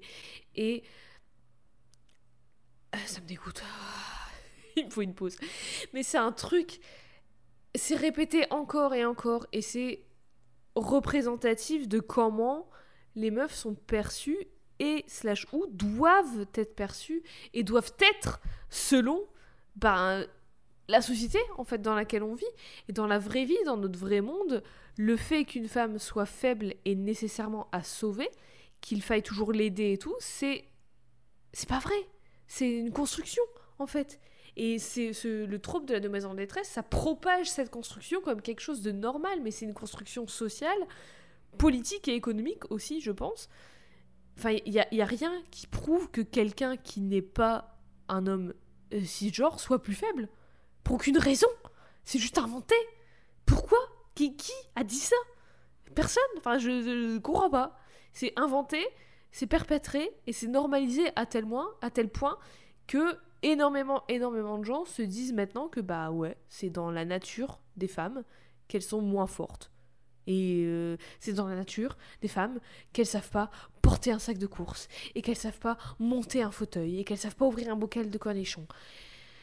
J'en ai marre. J'en ai out, marre. Je tiens à dire que j'adore monter des meubles. J'adore Voilà, aussi. Je le dis. J'adore faire ça, je suis trop J'adore forte. bricoler, j'adore Ouais. peindre des, des murs et j'adore ouvrir des pots de cornichons parce que les cornichons c'est bon. Ah oui, bah ça tu vois, souvent on me voit galérer avec des pots. Ah bah laisse-moi, je vais faire. Et puis là je Technique du regarde, mais vraiment. Ouais, franchement, je fusille du regard, je sors un couteau, petit je appel plante d'air. la personne et après je Non, c'est d'abord l'appel d'air pour lui montrer que je peux le faire sans Et cette après, je et plante, après je je la plante. T'as vu ce que je peux faire avec un couteau? Regarde. je suis pas je suis pas si incapable que ça. C'est en plus, je veux dire, c'est là pour le coup, c'est de la physique. Hein. T'as même pas besoin de force, Ouais, t'as voilà, juste besoin d'un appel d'air. t'es- smart et t'es forte oui, en voilà. même temps. Mais donc voilà, on l'a bien compris, ce trope, cet outil narratif, il est aussi bien dans les jeux vidéo que la littérature, que la BD, les posters de propagande et les pubs, et bien sûr au cinéma. Et d'ailleurs, euh, ça me fait penser que là, en tête, j'ai genre euh, Bodyguard qui me vient en tête, et aussi, euh, je sais plus comment elle s'appelle, mais la fille dans Taken. Toute l'histoire de Taken, c'est Ah de sauver la fille. Oh, Voilà. Ouais, oh là là. Et le pire, c'est qu'ils en ont fait trois, quoi. Que dire? Que dire? Mais je crois que dans le 2 ou dans le 3, c'est la fille qui va sauver le père. Ah Il oui, me semble oui. que c'est un truc comme ça. Genre, eh, pense, on- oui. on le retourne, le truc. Mais on va en parler. Et en série aussi, ça y va aussi pas mal. D'ailleurs, je suis allée euh, chercher du côté de Bollywood aussi, parce que pourquoi pas. Et figure-toi que la demoiselle en détresse, dans la majorité des films indiens, c'est essentiel. Genre, s'il n'y a pas ça, bah ça dégage, j'en veux pas. Shah Rukh Khan, il signe pas. Hmm. Signe pas ce film. Khan ne signe pas. tu proposes un scénario à Khan, il le lit pas et il dit il y a une Il y meuf à sauver Non, bah tu Ça réécris ou je dégage. Ça dégage. Et s'il n'y a pas pas- à pas sauver, ton à temps, moi. minima, je veux danser sur un train en mouvement. À minima. Oui, bah, S'il n'y a alors, pas une sur contre, des ça, rails de comprends. train, je veux quand même le train et danser dessus. ouais, Voilà. danser sur un train je- en mouvement, je comprends parce que c'est quand même vachement cool. C'est trop stylé. Et s'il Regardez. aime bien, bon, je comprends que ce soit son petit péché mignon. Par contre, il y a d'autres péchés mignons chiants. oui, voilà. Et d'ailleurs, juste comme ça, puisqu'on en a déjà parlé dans, dans Codex, Paro de Devdas, Oui. pour moi, c'est pas une demoiselle en détresse. Chandramukhi, d'ailleurs, non plus. Même si on pourrait argumenter que d'un côté, oui, mais je trouve que non, en fait, parce que c'est Devdas qui court à sa perte et c'est elle. Enfin, en tout cas, dans le film de Sanjay Leela Ban- Bansali, duquel on a parlé, c'est elles qui sont les meufs indépendantes qui vont, euh, même si elles sont éperdues pour Devdas, elles sont pas de, Et- elles attendent pas d'être sauvées par lui non plus. Mais est-ce que du coup, il n'existerait pas une sorte de à la, à la façon du test euh, du test de Bechdel ou du test euh, du Mhm. Vernet, je crois, dont Mhm. on avait déjà parlé. Ouais. Est-ce qu'il n'existerait pas une sorte de, de test qui a été mis en place ou qui pourrait être mis en place avec un certain nombre de cases à cocher et si ça coche autant de cases, c'est une demoiselle en détresse et si ça coche parfois, je sais pas, je dis une bêtise, mais deux cases sur 10, eh ben, ça coche des Ah. cases de demoiselle en détresse, mais c'en est pas une parce qu'il y a les cases principales qui sont pas cochées, par exemple. Je, pen- je repense encore une fois, tu vois, tu parles de Paro et de Chandramukhi. On a parlé tout à l'heure de Podane où effectivement il y avait le problème de. euh, elle, elle est. Elle est contrainte à, à faire quelque chose qu'elle ne veut pas et du coup elle fuit. Donc Ouais. du coup il y a des cases de la demoiselle en détresse qui sont cochées, mais pas toutes parce que finalement elle s'enfuit quand même. Elle arrive à se libérer d'une actrice, en certaine fait. manière seule. Ouais, même s'il y a quand même effectivement l'action d'un prince après, mais en tout cas, elle arrive à se, à se libérer seule. Du coup, est-ce que est-ce que c'est pas hum, envisageable du coup Je de mettre pas. au point une- un test de ce genre en fait, Moi, je pense pour voir si ça coche des cases? Pourquoi pas? Je pense que c'est surtout une question de niveau, mais à partir du... La demoiselle en détresse, je pense que vraiment à partir du moment où tu peux la remplacer par autre chose, par une chose, par un objet, et que ça change Mhm. pas l'histoire, c'est une demoiselle en détresse. Si évidemment elle est en détresse, tu vois, si elle doit être sauvée et que tu peux remplacer la meuf par un trophée littéralement, et que ça change rien à la quête du héros et à l'histoire du film, de la série, de ce que tu veux du jeu vidéo, c'est une demoiselle en détresse. Hmm. Et après, il y a, oui, il y a sûrement des, des spécificités, des, des sous des, on va le voir, il y a des sous-catégories, des autres versions et tout. Mais grosso modo, c'est ça l'idée de base, je pense. Donc, Hmm. pour, c'est pour ça que pour moi, Paro et Chandramukhi, par exemple, elles rentrent pas dedans. Euh, je regarde notre liste de persos, je sais même pas si on a fait des persos qui sont des demoiselles en détresse. Je pense pas. C'est parce qu'on rejette tous ces clichés, voilà. À la limite, Peppa Pig, peut-être, mais. non, mais non, je pense pas. vraiment. Demoiselle Marie, parce que clairement, elle est captive de Tom Nook, ça c'est sûr, pense, on l'est oui, tous. mais ça, euh, on est tous dans Animal Crossing, on est tous captifs. Euh, bah, ou en tout cas, non, non, non, non, je, je ne pense pas. Peut-être que là, du coup, je. Ah Il y en a une que j'ai en tête, mais on n'a pas fait d'épisode sur elle, mais on en a parlé, mais on va en reparler un peu plus tard dans l'épisode. Autre exemple, en tout cas, de Demoiselle en détresse que j'ai là, Demoiselle en détresse dans un jeu vidéo que j'ai trouvé et dont j'étais obligée de parler tellement c'est horrible et c'est vraiment tout le plot du jeu, c'est ça. Ce jeu vidéo s'appelle, Eve, tiens-toi bien, Fat Princess. Ça commence bien. voilà, déjà, on le voit arriver à 1000 km. C'est un jeu de 2009, pas si vieux, dans lequel plein de petits bonshommes en équipe, le truc c'est un truc multijoueur, en plus ils ont vu loin, Et j'adore le mot bonhomme, sache-le. ces petits bonshommes doivent non pas capturer des petits drapeaux ou des petits pompons pour gagner un prix, mais une princesse qui a été kidnappée par un grand méchant. Et la cerise sur le gâteau, le twist, c'est que pour rendre la tâche plus difficile à ton adversaire, tu peux, attention, tiens-toi bien, donner des parts de gâteau à la princesse pour qu'elle grossisse, qu'elle soit plus lourde et que l'ennemi puisse moins facilement l'attraper. C'est bien parce que tout à l'heure, on a parlé de sexisme et de racisme, et là maintenant, on arrive au sexisme et à la grossophobie. Bon, on ajoute tout, hein, c'est un, melting pot. De toute façon, Oui, ça va ensemble en général. Mais encore une fois, on revient à l'idée de la beauté et que c'est la qualité la plus importante de la demoiselle en détresse et de la femme en général. Et genre là, en la rendant entre guillemets moche, parce que je dis évidemment pas que les personnes grosses sont moches, Non, mais c'est ce que le jeu dit. c'est ce que le jeu dit, voilà. Et bah du coup, ça la rend... hum, Enfin, du coup, l'ennemi ne, en, en voudra moins et pourra moins facilement la kidnapper. Enfin, tu vois, c'est vraiment tout un truc. Il y a plein d'analyses à faire, je pense, sur ce, que, sur ce qui se passe dans la tête des gens qui ont fait ce jeu. Sont-ils des incels ou pas? Moi, je pense que j'ai un début de réponse. Mais voilà, le jeu entier, c'est une blague, entre guillemets, misogyne et grossophobe. Et c'est pas parce que t'es conscient du trope de la demoiselle en détresse et que tu dis que tu fais un commentaire social ou je sais pas quoi dessus que ça change quoi que ce soit. La seule chose que ça change, là, en tout cas en l'occurrence, c'est que ça donne une nouvelle version, une, une sous-catégorie du trope de la demoiselle en détresse. Oui, parce que même s'il y avait cette, intention de désamorcer le trope de la demoiselle Ah, en je sais détresse, ils le font. Oui, oui, mais même si c'est ce que, ce que, même si c'est leur intention derrière Ouais. ça, c'est au détriment de quoi Voilà, finalement? Ça Et reste du en- coup, au effectivement, ça reste, voilà, ça reste quand même au détriment de la meuf et ça reste Mhm. quand même hyper insultant. euh, même plus que finalement parce que là on rajoute, en un, rajoute on un système d'oppression quoi. Ouais, ouais. Et D'ailleurs, en, en- en parlant de c'est vraiment le c'est vraiment le trope du c'est marrant parce qu'elle est grosse alors que pas du tout enfin c'est pas en drôle, plus, c'est débile. Genre, euh, elle mange des gâteaux, du coup, elle grossit. L'effet, cause à effet, euh, retourner en cours de bio de SVT de 4ème, je vous en supplie, je vous en conjure. Parce que voilà, c'est pas, c'est pas exactement ça, mais bref.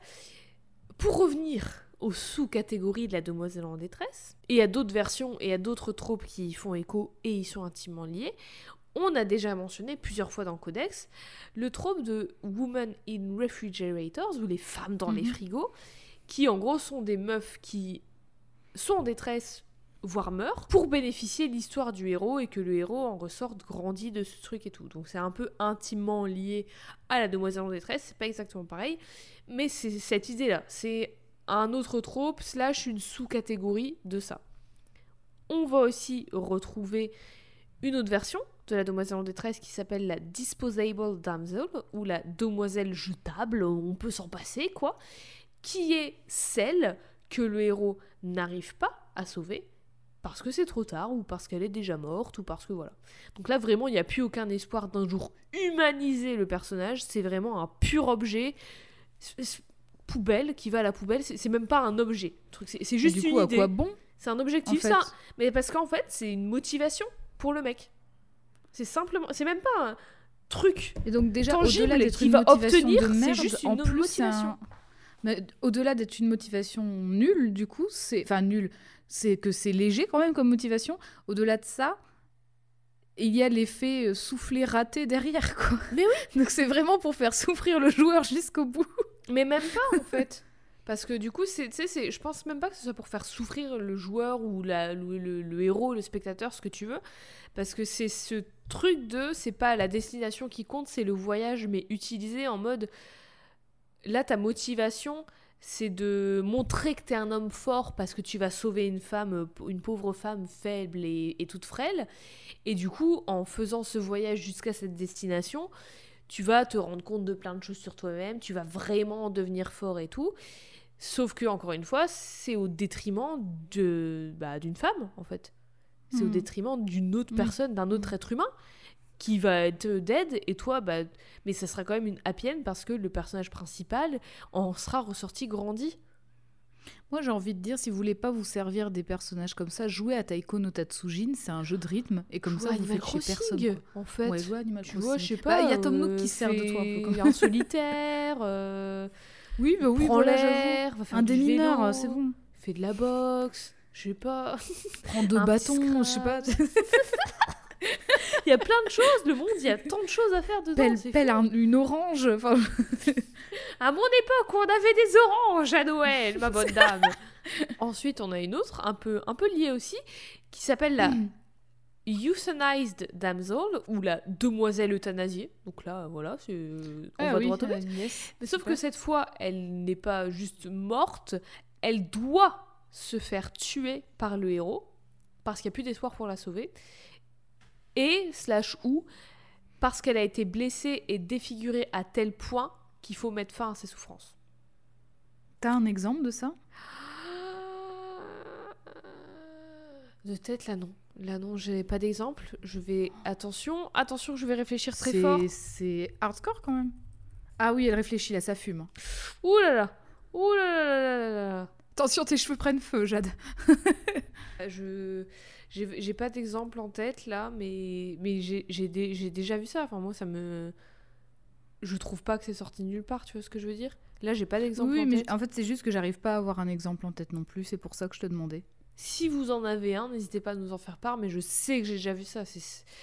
À la limite peut-être pas euh, genre il l'a tué, tu vois, mais il non si si si si. Je suis persuadée d'avoir déjà vu ça. Je suis persuadée, persuadée. Ou de l'avoir déjà lu dans des comics et tout, c'est sûr. Et enfin, et peut-être ma préférée parce que le nom est rigolo, la damsel Scrappy, ou la demoiselle Scrappy, qui est euh, la meuf que tellement tout le monde déteste, le public, donc euh, je parle des lecteurs, des lectrices, des spectateurs, spectatrices, que si elle meurt, bah c'est tant mieux. C'est vraiment la combinaison de la demoiselle en détresse et du syndrome Skyler. En fait. Oui, en plus, ouais. Hmm. Un exemple, là par exemple, j'en ai un, j'ai un exemple. Bella de Twilight. Alors déjà bon, Twilight c'est la métaphore de la pureté virginale de mon cul parce que vous n'êtes pas sans savoir que l'autrice est une mormone et que les mormons c'est des trous du cul qui ont des croyances de merde sur la sexualité, sur le genre, sur la place des femmes et sur plein d'autres choses. Donc voilà, forcément Twilight c'est un, un bijou de merde.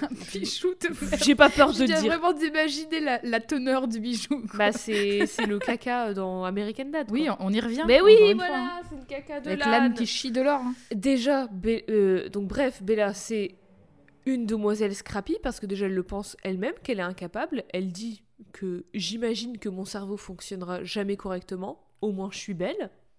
Au moins elle est, elle est honnête avec elle-même, j'imagine. Et en plus, c'est d'un triste Alice- quand même Ah, de, penser, enfin d'écrire ça veut dire en que du narration coup, mais pour ton ça- personnage ça veut dire principal. que l'autrice pense ça de son personnage principal. Et qu'elle pense.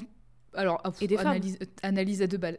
Qu'elle pense ça de ses femmes, peut-être qu'elle pense ça d'elle, du coup. Mais oui, c'est une mormone. Évidemment qu'elle pense ça d'elle. Les Mormons, ils t'expliquent que les femmes, ça vaut rien. Évidemment, j'ai pas peur de le dire, c'est une secte de merde, j'en ai rien à foutre, comme Atmi, les Mormons, je m'en fous. Et Et voilà, codex censuré. bah non, Première attends, série, va c'est censuré pour dire la vérité, non mais oh. Et en plus, donc, dans Twilight, Alice, une autre personnage, qui est la belle-sœur de Bella, dit aussi que j'ai jamais elle n'a jamais rencontré quelqu'un d'aussi enclin à mettre idiotement sa vie en danger.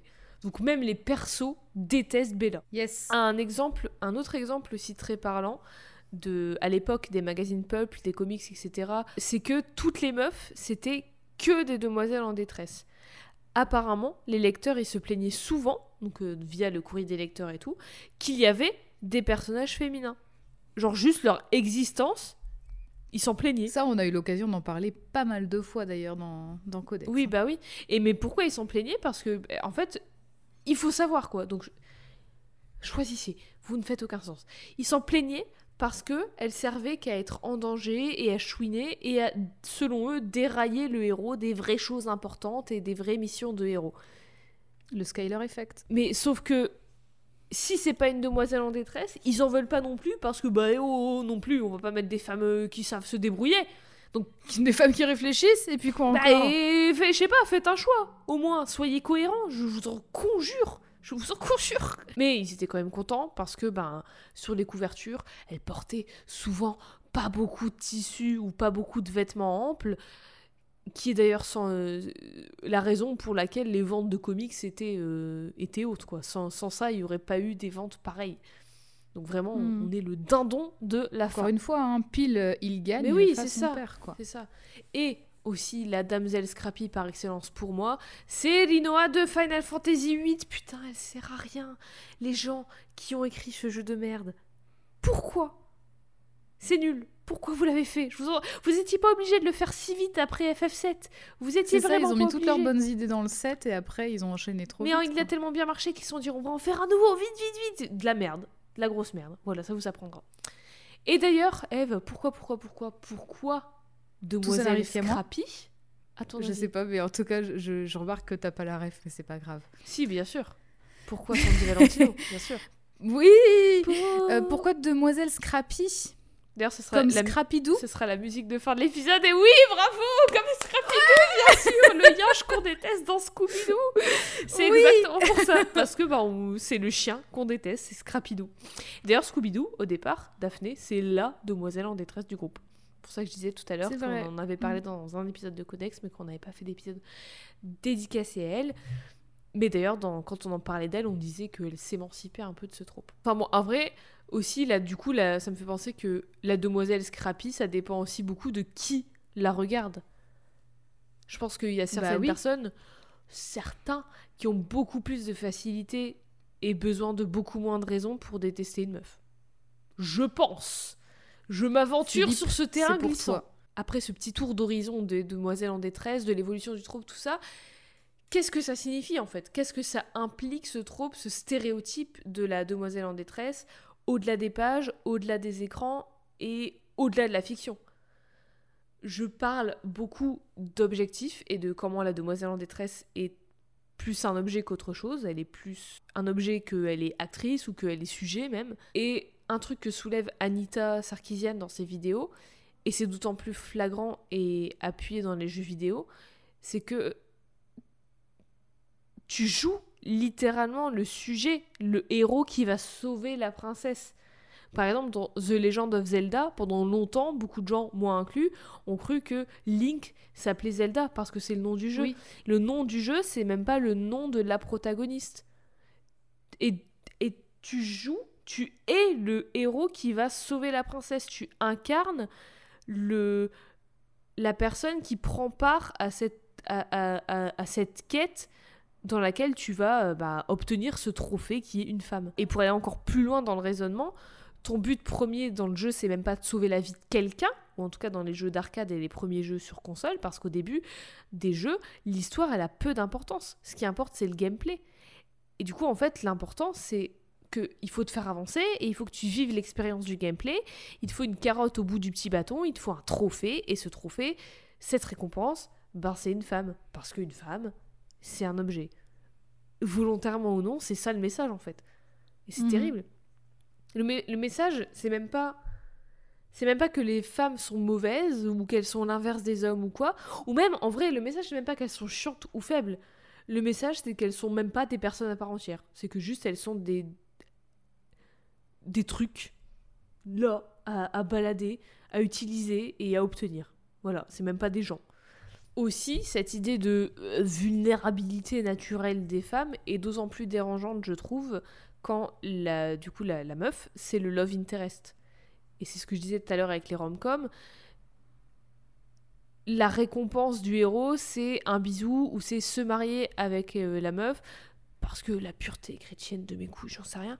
Mais le truc dérangeant, c'est que en fait, c'est pas de l'amour. Puisqu'elle a pas de personnalité, qu'elle est qu'un objet et qu'elle connaît pas le gars, elle peut pas réellement réciproquer, en fait. C'est juste une, histoire de contrôle sur lui, sur elle. Et comme j'ai dit tout le long, c'est c'est quelque chose qu'elle lui donne. Elle lui donne euh, sa main en mariage, elle lui donne un bisou et tout.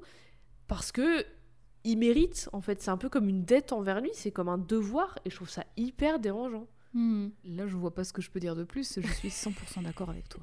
Et en plus de tout ça, euh, bien sûr, en reléguant les persos féminins au statut inévitable de victime et qui plus est de victime qui ne sait pas s'en sortir seule, ben, ça propage l'idée que les femmes sont inévitablement toutes des victimes qui ont besoin d'être sauvées. Et ça propage aussi l'idée que les femmes sont les victimes d'hommes méchants, comprendre des monstres, et je parle pas de monstres euh, sur euh, Fortnite, tout ce que tu veux, mais je parle de mecs au plan machiavélique, euh, des sauvages, tous ceux qui sont pas bien propres sur eux, tous ceux qui sont pas nous en fait. Tu vois ce que je veux dire? Et puis aussi, tous ceux qui. Tous ceux qui ça, c'est aussi une facilité qui revient beaucoup. C'est le fait de qualifier des hommes méchants de monstres. C'est aussi pour déresponsabiliser Pour se, des hommes. Et du coup, pour pas dire le mot homme. pour en se distancer aussi. Du genre Mhm. c'est eux, c'est pas nous. Genre moi je suis pas un mec euh, lubrique dans un impair, du coup j'ai jamais rien pu faire de mal. Bah non en fait c'est tout le monde peut faire des mauvaises choses, tout le monde peut être méchant, tout le monde peut kidnapper des meufs. Enfin non, j'espère pas que tout le monde va kidnapper des meufs, mais je veux dire tout le monde tout le monde est suspect. Voilà. mais du coup voilà de, de- Je ne fais confiance à personne. Ne jamais faire confiance à personne. J'ai toujours un petit cutter dans ma manche. On ne sait jamais. Elle plante les gens comme, Comme ça. ça, ça arrive. Mais du coup, oui, c'est le truc de, de eux contre nous, tu vois. Mais ça aussi, Mhm. encore une fois, c'est la porte ouverte à toutes les fenêtres racistes.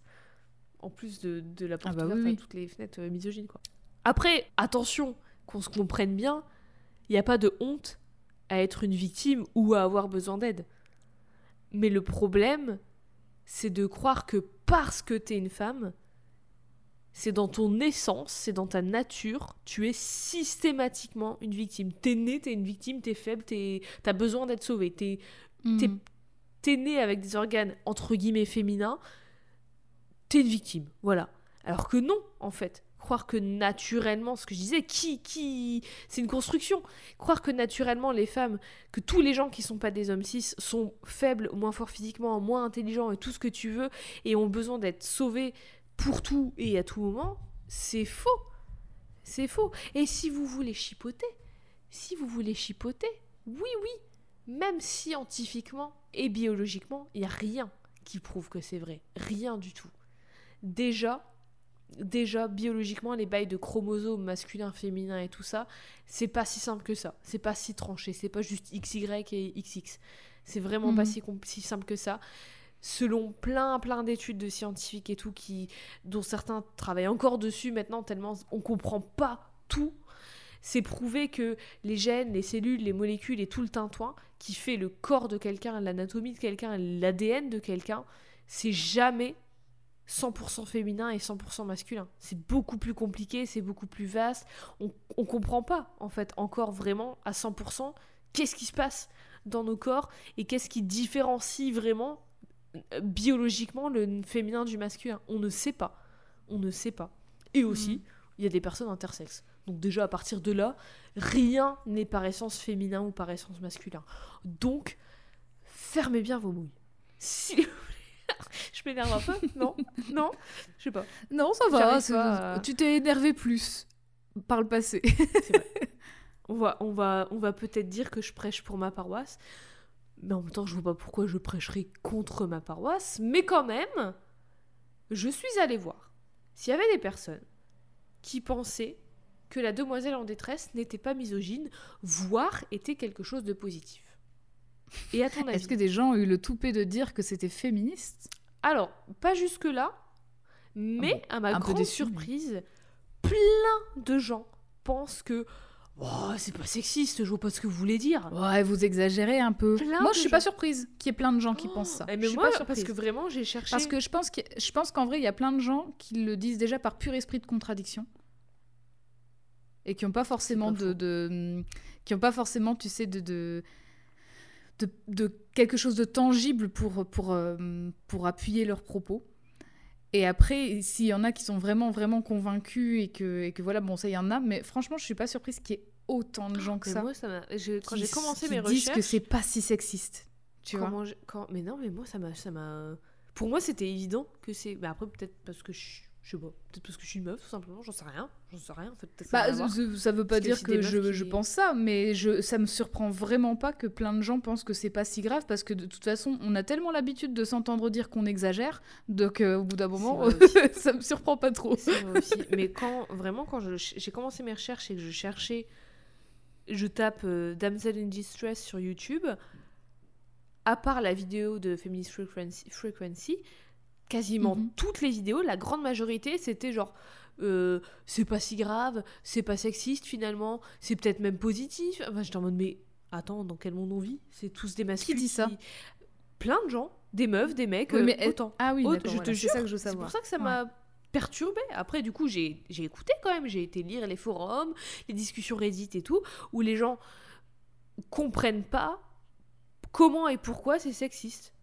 Et en vrai, je les blâme, je les blâme pas en vrai parce que c'est tellement normalisé que, je- Mhm. ouais, je, je vois le. Enfin, ça ça m'a surprise d'en voir autant, mais je, je vois comment ils peuvent penser ça. On te biberonne à ça, on te biberonne au Disney, à La Belle au Bois dormant, à euh, La Belle et la Bête, et à tout ça, la meuf attachée au rail de train dans les, fous, dans les fous du volant, à Mario qui doit sauver Peach et tout, sans aller plus loin que ça. Du coup, je, je, je, en vrai, ouais, je comprends. Et donc, Mhm. je suis tombée sur une discussion euh, Reddit où une personne disait grosso modo, donc son argument est le suivant c'est la demoiselle en détresse qui fait avancer l'histoire, du coup, c'est pas sexiste. Encore une fois, sans la demoiselle en détresse, il n'y a pas d'histoire, du coup, bah, c'est pas sexiste en fait. C'est elle l'élément le plus important. Oui, mais du coup, c'est en fait, ça, ça reprend exactement ton argument à toi, qui est de dire que la demoiselle en détresse fait avancer l'histoire d'un tiers qui est un homme et qui est le héros, et donc c'est sexiste en ça. Et en Mhm. Fait, la personne, elle a vraiment utilisé le même argument pour le retourner à son avantage. Bah, je sais pas si c'est à son avantage, ouais. c'est comme ça qu'elle le voit en tout cas. Mais le truc, c'est que c'est pas la quête de la demoiselle en détresse qui ça. importe euh, aux joueurs, par Mais exemple, si on parle de jeux vidéo. C'est la quête du héros. Alors effectivement, le héros, il évolue grâce grâce à une personne qui se fait enlever, donc c'est même pas volontaire de sa part. En plus, Mais euh, voilà, c'est grâce à cette truc- situation. Mais, mais du coup, ça fait pas de ce personnage féminin qui, qui est en détresse quelque, un personnage qui n'est pas, euh, qui n'est pas pensé de façon sexiste. De toute façon, en fait, le truc, c'est que je pense qu'il y a aussi le fait que beaucoup de gens pensent que c'est pas sexiste parce que ça n'a pas été pensé comme étant sexiste, alors que effectivement, Bah, peut-être que euh, c'est mais oui, voilà, peut-être que c'est euh, vraiment, euh, c'est qu'on le veuille ou non. C'est En fait, c'est pour ça qu'on parle de, c'est pour ça qu'on parle de sexisme ordinaire, de quelque chose de systémique. Mhm. C'est parce que c'est quelque chose qui est complètement intégré et du coup, bah, qu'on le veuille ou non, c'est sexiste. Mais peut-être que la personne, effectivement, elle a pas dit, eh, on va mettre une gonzesse qui se fait enlever euh, et comme ça, ça va bien lui faire fermer sa gueule à cette conne. Personne a Mais dit oui, ça. en mais le fait. truc, c'est que c'est, tellement ancré Bah ouais, en le fait. truc, ça existe depuis la mythologie grecque, évidemment que pour nous c'est normal. Et c'est un outil narratif, le truc. C'est vraiment un outil narratif. Tu sais pas. T'es bloqué dans ton écriture de scénario, tu fous une demoiselle en détresse. Et encore une fois. Parce que je, euh, je rappelle aussi que dans la mythologie grecque, il y a, on a parlé d'Andromède, mais il y a tout un lot d'histoires hyper sexistes, ah bah, juste et tout. bah, donc, euh, les conquêtes de Zeus, Une les vache. conquêtes entre guillemets, parce qu'effectivement, ce sont des enlèvements, des viols. Euh, alors, il s'est transformé en taureau blanc, effectivement. Il s'est transformé en pluie d'or. Oh, Mhm, mhm, je vous laisse deviner ce Ah que c'est la pluie Ah non, d'or. et beau. voilà. Oh non, Et oui, Oh. et ça c'est Danaé justement. Tout à l'heure j'hésitais entre Daphné et Danaé. Et bah Danaé, il s'est transformé en, en pluie d'or pour bah, la séduire, mais techniquement Parce il que la les femmes, c'est des fait. michetots, bien sûr Donc euh, voilà, c'est. Mais c'est pas de l'or. Hein. euh, C'est pas ça que ça signifie la pluie d'or. Donc euh, oui, c'est oui, déjà rien que ça, c'est bourré fois, de sexisme de Voilà, toute façon. mais encore une fois, alors je vois euh, l'argument, j'entends, mais elle est pas actrice, c'est même pas un personnage en fait. Tu vois, elle est Bah oui. objet, elle est pas protagoniste, c'est le. C'est le MacGuffin du, du, du film, tu vois. C'est l'objet que tu dois atteindre. C'est le bijou en diamant que le voleur doit voler et que le héros doit empêcher le voleur de voler. Tu vois, sur la fiche du film, ça va pas Mhm. être euh, le bijou, hein. C'est pas Iron Collier, c'est Iron Man. C'est, c'est- tu vois, tu vois ce que je veux dire? Iron collier, j'en rêve. c'est juste un Iron collier, en fer. diamant. et qui euh, jette des lasers avec ses mains, ses mains de collier, parce que c'est un collier avec des mains, bien évidemment. Bah, c'est c'est des bracelets, quoi, du coup. oui, c'est oui, j'ai des bracelets. c'est comme les... c'est comme t'avais dit quoi, Les genoux des bras. Et euh, notez que moi, j'ai répondu des coups Oui, d'hier. bah, bah, Je- complète. Je ne connais pas l'anatomie humaine non plus. On se complète bien. Excuse-moi, j'arrête de te couper. Aucun souci, j'adore quand tu me coupes. Mais oui, donc voilà, ceci dit, j'entends l'argument. Et en, du coup, en, en fouillant un peu, enfin fouillant un peu là-dedans, je, je réfléchis, j'ai réfléchi un peu et je me dis que il y a peut-être certaines personnages qui sortent un peu du trope tout en étant toujours un peu des demoiselles en détresse. Tu vois ce que tu disais tout à l'heure, de- il y a que- quelques cases, euh, quelques degrés de différence, Mhm. tout ça. Par exemple, il y a beaucoup de princesses Disney, je pense. Je pense, bah, La Belle et la Bête, par exemple. La Belle de la Belle et la Ouais. Bête, c'est un peu, mais pas vraiment, parce qu'elle est quand même actrice. Réponse, dans le Disney, elle est vachement plus actrice que dans le, le conte de base.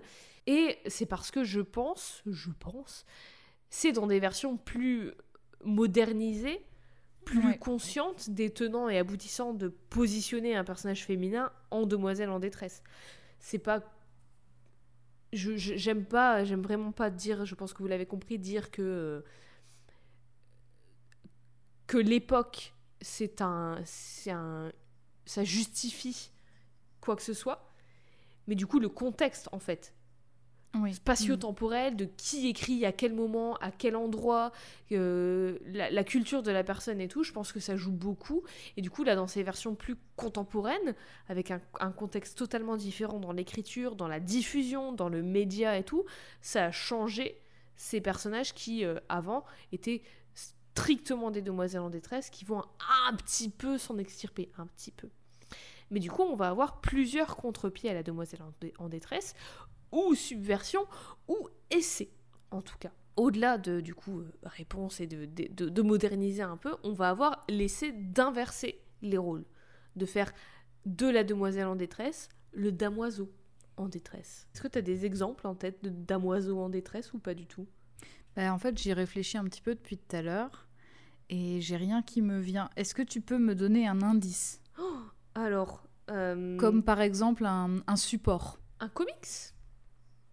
Un comics où il y a un damoiseau en détresse Un peu à l'image de Lois Lane et Superman, mais inversé je, je le connais, je l'ai lu. Oui. Pas un comics en particulier, mais c'est un personnage de comics. Pense Superman inversé, c'est qui? Ah bah Supergirl du coup. Euh, plus- Superwoman Wonder Woman. Oui, Wonder Woman. Sinon, moi, dans- j'avais aussi son- Spider-Gwen, vu qu'on en a parlé il y a Oui, pas très longtemps, coup, et qu'elle a aussi tout ce rapport avec Peter. Ouais. Qu'elle n'arrive pas à sauver, d'ailleurs. Mais du Oui. coup, Wonder Woman, qui serait son damoiseau en détresse? Enfin, Eve, t'as vu le film Wonder Woman, à minima Je- oui, mais je sais, je sais plus son nom. Bah, le blond, là Oh. Bah, son, son petit, son petit Cher- boy, là. cherche un nom voilà, d'américain classique. anglais, euh, là. Steve. Voilà, c'est Ah, Steve, Steve. Trevor dans Wonder Woman, qui du coup est un peu sa Lois Lane, qui est un peu sa Lois Lane à, à elle, la version euh, masculine. Aussi. Oh, d'ailleurs, l'image que tu m'as envoyée, où elle porte, euh, où elle porte Steve dans ses bras.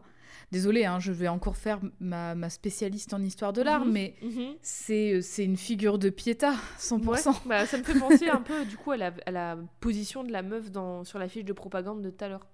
Un peu vraiment le. Ouais, mais oui, être mais là, il encore est pas lascif. comme ça. euh.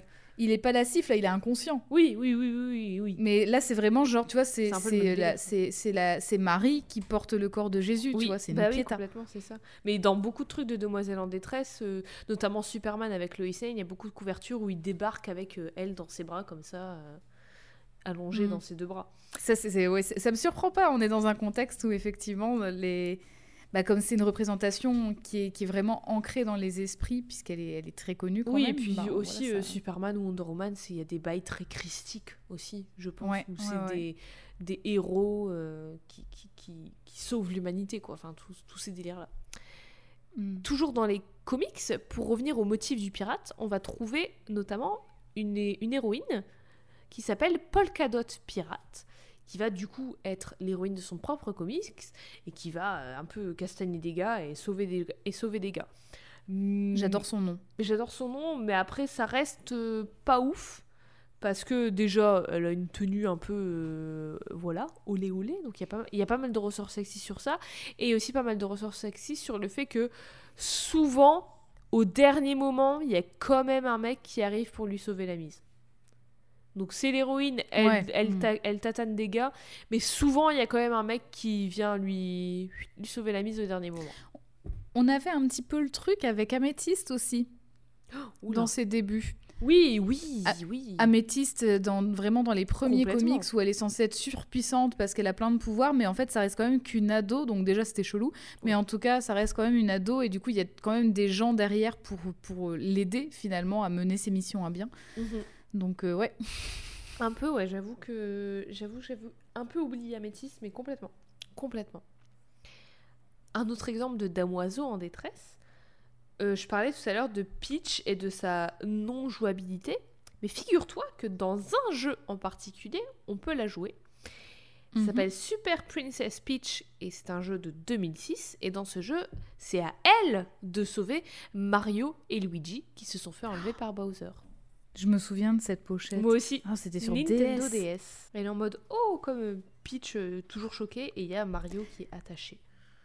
Tout ce que Qui tu veux. Non, pas tout ce que tu veux. Mais franchement, ça me, ça me surprendrait même pas qu'ils aient, qu'ils aient commercialisé le jeu avec la Nintendo DS Lite Rose. Oui, ah, bah, euh, franchement je 95% sûr. C'était soit ça de toute façon soit Nintendo avec la DS Lite Rose. oui, oui. Bien oui. évidemment parce que Nintendo ou Alexandra Lederman euh, équitation un truc du genre. Ah ouais. ou Cooking Mama, toutes les trucs de oui, bah, femmes. voilà. Tous les, tous les jeux pour gonzesses finalement. Bah bien sûr, les gonzesses. Ah, Et un autre exemple de jeu. Est-ce que, est-ce que tu l'as en tête? Peut-être. Un autre exemple de jeu avec une héroïne, une protagoniste, qui va sauver un personnage masculin. Peut-être qu'il se retrouve, je ne sais pas, sur la Lune, Bah, dans des abattoirs, puis sur la Lune. oui, alors c'était pas celui-là que je pensais. Du coup, tu parles de Beyond Good and Evil. Bien sûr. Mais je pensais, je pensais quand même à The Last of Us. Ah, de- j'allais y venir. J'allais y venir. j'allais y venir. Mais oui, Beyond Good and Evil, mon jeu préféré de tout l'univers de tous les temps, dont on a déjà parlé dans l'émission, parce qu'on a fait épisode 5, épisode sur Jade. Oh là là, c'était Quand si le loin. 2 sortira, on en refera un. Ce sera obligé. Un jour. Faudra peut-être. si l'émission existe ouais. encore. On maintient Codex jusque-là. Mais oui, parce que dans Beyond Good and Evil, Jade, pas moi, doit sauver Paige, son oncle adoptif, qui se fait enlever par les méchants, les Doms. Et une partie de tout notre objectif en tant que Jade, c'est d'aller sauver Paige. J'ai aussi pensé à Seahawk dans la nouvelle version de Shira. C'est un bon damoiseau en détresse, il se fait toujours sauver. Tu sais, c'est le mec qui a son bateau là, encore un pirate. Ah oui, le pirate un peu, un peu nulos. Oui, il est toujours en mode, Ah oui, Oh, oui. je défaille Il se fait toujours sauver par la, un petit peu la princesse de l'eau, ouais. là, euh, Mermaid Dia, je pense qu'elle s'appelle. Euh, Mermista. Hermista, pardon. Et aussi, Après, euh, en français, c'est peut-être pas pareil, hein, son nom. Euh, Moi, j'ai regardé en anglais. et aussi en... en vrai, est-ce que Neo, dans Matrix, ce serait pas un peu un damoiseau en détresse? Parce que tout l'objectif de Trinity, c'est de le sauver de la matrice, je sais pas. Non, Bah, il y a c'est son et histoire en après. même temps, elle, elle est à deux doigts de mourir aussi. Ouais. Donc, tu vois, enfin, il y a C'est- des... ouais, Ouais, non, c'est comme s'il se passait un peu le rôle, en fait. Ouais, c'est... Ouais, non, non. Et vraie question, parce que c'est mentionné dans la vidéo de Feminist Frequency, elle parle du fait que du coup, euh, dans les années 90-2000, il commence un peu à avoir ce, ce renversement et ce, cette conscience de la demoiselle en détresse et de comment c'est pas, pas ouf, pas ouf. Et elle parle du fait que dans beaucoup de films et de séries, notamment des séries euh, ados du genre Charmed et tout, il y a un peu beaucoup de damoiseaux en détresse. Et elle parle de Buffy. Et est-ce qu'il y a des damoiseaux en détresse dans Buffy? Bah, le truc, c'est que j'ai pas repris mon visionnage Non, depuis Parce que je sais que tu regardais, c'est pour ça. Mais bah oui, j'avais re-regardé, mais j'ai pas repris mon Dans tes visionnage. souvenirs, tu- mais bah, là, euh, de ce que j'ai vu, je crois que je me suis arrêtée à la moitié de la que saison oui. 2. Elle est souvent amenée à sauver euh, son boulet de pote, là, euh, Alex. Oui, ouais. Parce que forcément, c'est un random gars qui a pas de pouvoir. euh, Enfin voilà, donc elle est Ouais. souvent amenée à le sauver, quoi. Donc il y a un damoiseau en Mais sinon, après, bah oui, enfin techniquement c'est vrai qu'il il aide pas beaucoup. D'ailleurs, il, il se met souvent dans des situations complexes aussi, parce que bah après c'est un ado, tu vois, enfin c'est tout. mais, Ouais, après, euh, tu peux le remplacer par un grippin et ça euh, change rien. Elle doit quand même le sauver. Oui, Donc, c'est ça. Elle, doit- elle est souvent amenée à le sauver. Ouais. Très bien. Mm, mm. D'accord, d'accord. Donc, il y a une tentative. Après, euh, ça se trouve, je me trompe et alors dé- désolé Oh, auprès des, des big fans de Buffy Buffy contre les vampires. Euh, je pense qu'il y a. Si, si, si les gens ont, ont compris ma haine pour Buffy, je pense qu'il y a plus beaucoup de fans de Buffy qui. Désolée. Vous êtes là Non, mais c'est bon, oh, ça va, je vous respecte. Mais bon, il y a quand même une tentative de, de retourner le trope, de le renverser, mais est-ce que, est que ça suffit, en fait? Parce que c'est pas les mêmes enjeux du tout de faire un damoiseau en détresse. Déjà parce que c'est pas comme si on avait 36 000 autres protagonistes masculins pas en détresse auxquels se raccrocher. Tu sais, contrairement à leurs euh, équivalentes protagonistes féminines qui sont beaucoup, beaucoup, beaucoup moins nombreuses. Et ensuite, il n'y a pas de stéréotype de genre préexistant sur la faiblesse des hommes. Mhm. Parce que le trope de la demoiselle en détresse, il renforce cette idée, mais il découle de cette idée naturaliste de merde que les femmes sont plus faibles et ont besoin d'être protégées comme des petites choses fragiles. Construction sociale, encore une fois, à mon sens, qui a été faite dans un but entièrement politique et économique, mais du coup, comme il n'y a pas cette norme à la base, il n'y a pas ce stéréotype pour les hommes, avoir un damoiseau en détresse, bah ça fait rien, en fait. Jamais ça va renverser complètement l'ordre établi et euh, jamais ça sera unanimement pensé comme naturel et normal que les hommes sont plus faibles que les femmes. Jamais. Mhm. Du coup, inverser le trope, bah, c'est marrant, c'est sympa, mais ça Bah, change rien au fait assez- que la demoiselle en détresse, elle est toujours là et que ça continue de perpétrer une idée euh, super rétrograde et, régressi- et régressive. Oui, c'est ça. En fait, c'est euh, on l'inverse et après. tu Oui, vois, et après quoi, en fait? limite, mais Oui, ça, ça et- fait pas. euh, ça, ça rend pas. Ça, ça rend pas le trope plus intéressant. Ça rend pas le stéréotype. Ça change rien. Plus. Moins, né- moins néfaste, moins nocif, moins rien du pour- tout. Enfin, je sais pas. C'est un Ouais, vrai. mais ça- même, pour l'histoire, en fait, finalement, qu'est-ce que ça change? Ça apporte Oui, rien. en plus, c'est un peu rigolo parce que c'est un pied de nez, tu vois, mais en fait, finalement, ça reste quand même le même, le, le même objectif un peu nul, ouais, un peu facile, Mhm. quoi. Mhm. Après, il y a d'autres œuvres qui essaient de subvertir un peu le trope en l'abordant directement dans le propos. Et c'est là que je reviens au tout début quand tu me parlais de, j'ai oublié, c'était il y a deux heures, euh, du mythe euh, de la meuf qui Ah, se euh, Daphné, par- Daphné de et Apollon Daphné. Et je pense que peut-être ce- ce- cette œuvre en est inspirée, puisqu'en 2008, il y a un jeu indépendant qui s'appelle Braid, B-R-A-I-D. Je sais pas si tu en as déjà entendu parler.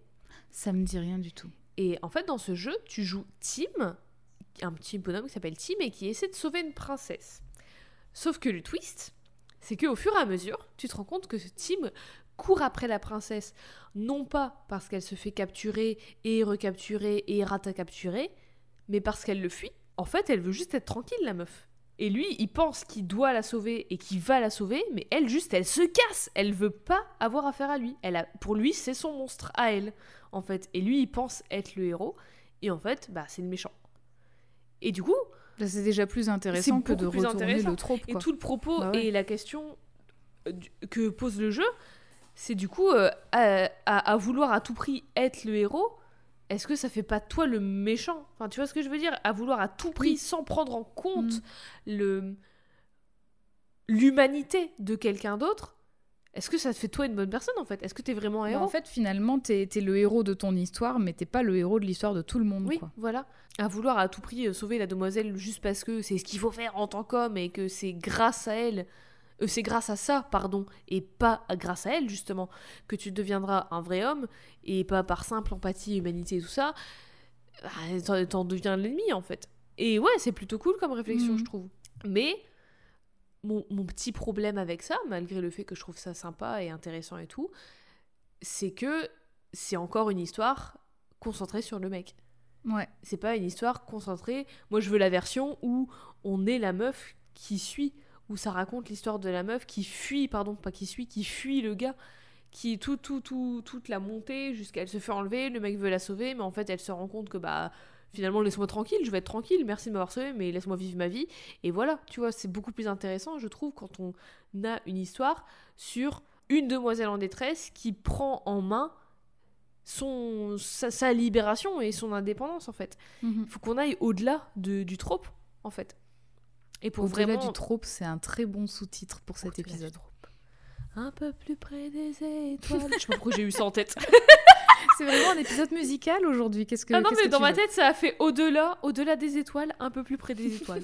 je sais pas pourquoi. Mais donc, ouais, voilà, en fait, pour vraiment subvertir le trope, je pense que il faudrait faire une demoiselle en détresse qui s'extirpe du danger par elle-même, qui devient l'héroïne du coup de sa propre histoire et sa propre quête, sans empereur chevalier, quoi.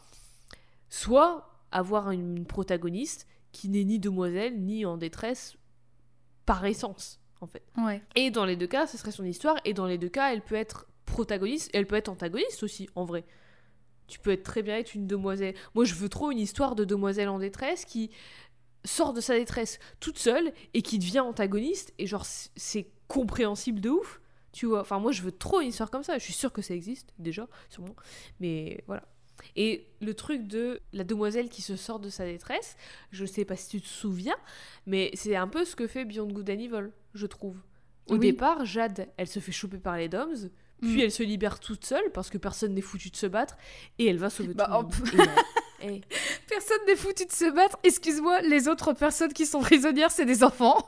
bah, Paige, il fout rien, s'il te plaît. Page, il arrive Paige, à la il lui fin, balance son daijo, Ouais, il arrive, il et fait il lui fait Bah oui Et elle se libère toute seule en fait. Elle a Mm. pas, elle, voilà. Alors que lui, il a des jet boots, hein, je tiens à le rappeler quand même. Euh, il, peut, il peut mettre des coups de pied, euh, il peut tataner la il gueule nous au aide un peu, de temps en temps quand même, en vrai. Ouais, nous il le fait après. Je l'adore. Je l'adore. Et jet Nous, on peut boots retrouver. oh, oh putain, j'ai envie d'y rejouer. Oh, oh, mon cœur, ça m'a fait chaud au cœur. Ah, pour du vrai. Ah, J'adore ce jeu. On peut retrouver ce truc de, dans, dans, dans plein d'autres jeux, films, séries, livres et tout ça, plus récents, où l'héroïne est bah, une héroïne, sans être un objet, sans être un levier narratif pour le reste des persos. Hmm.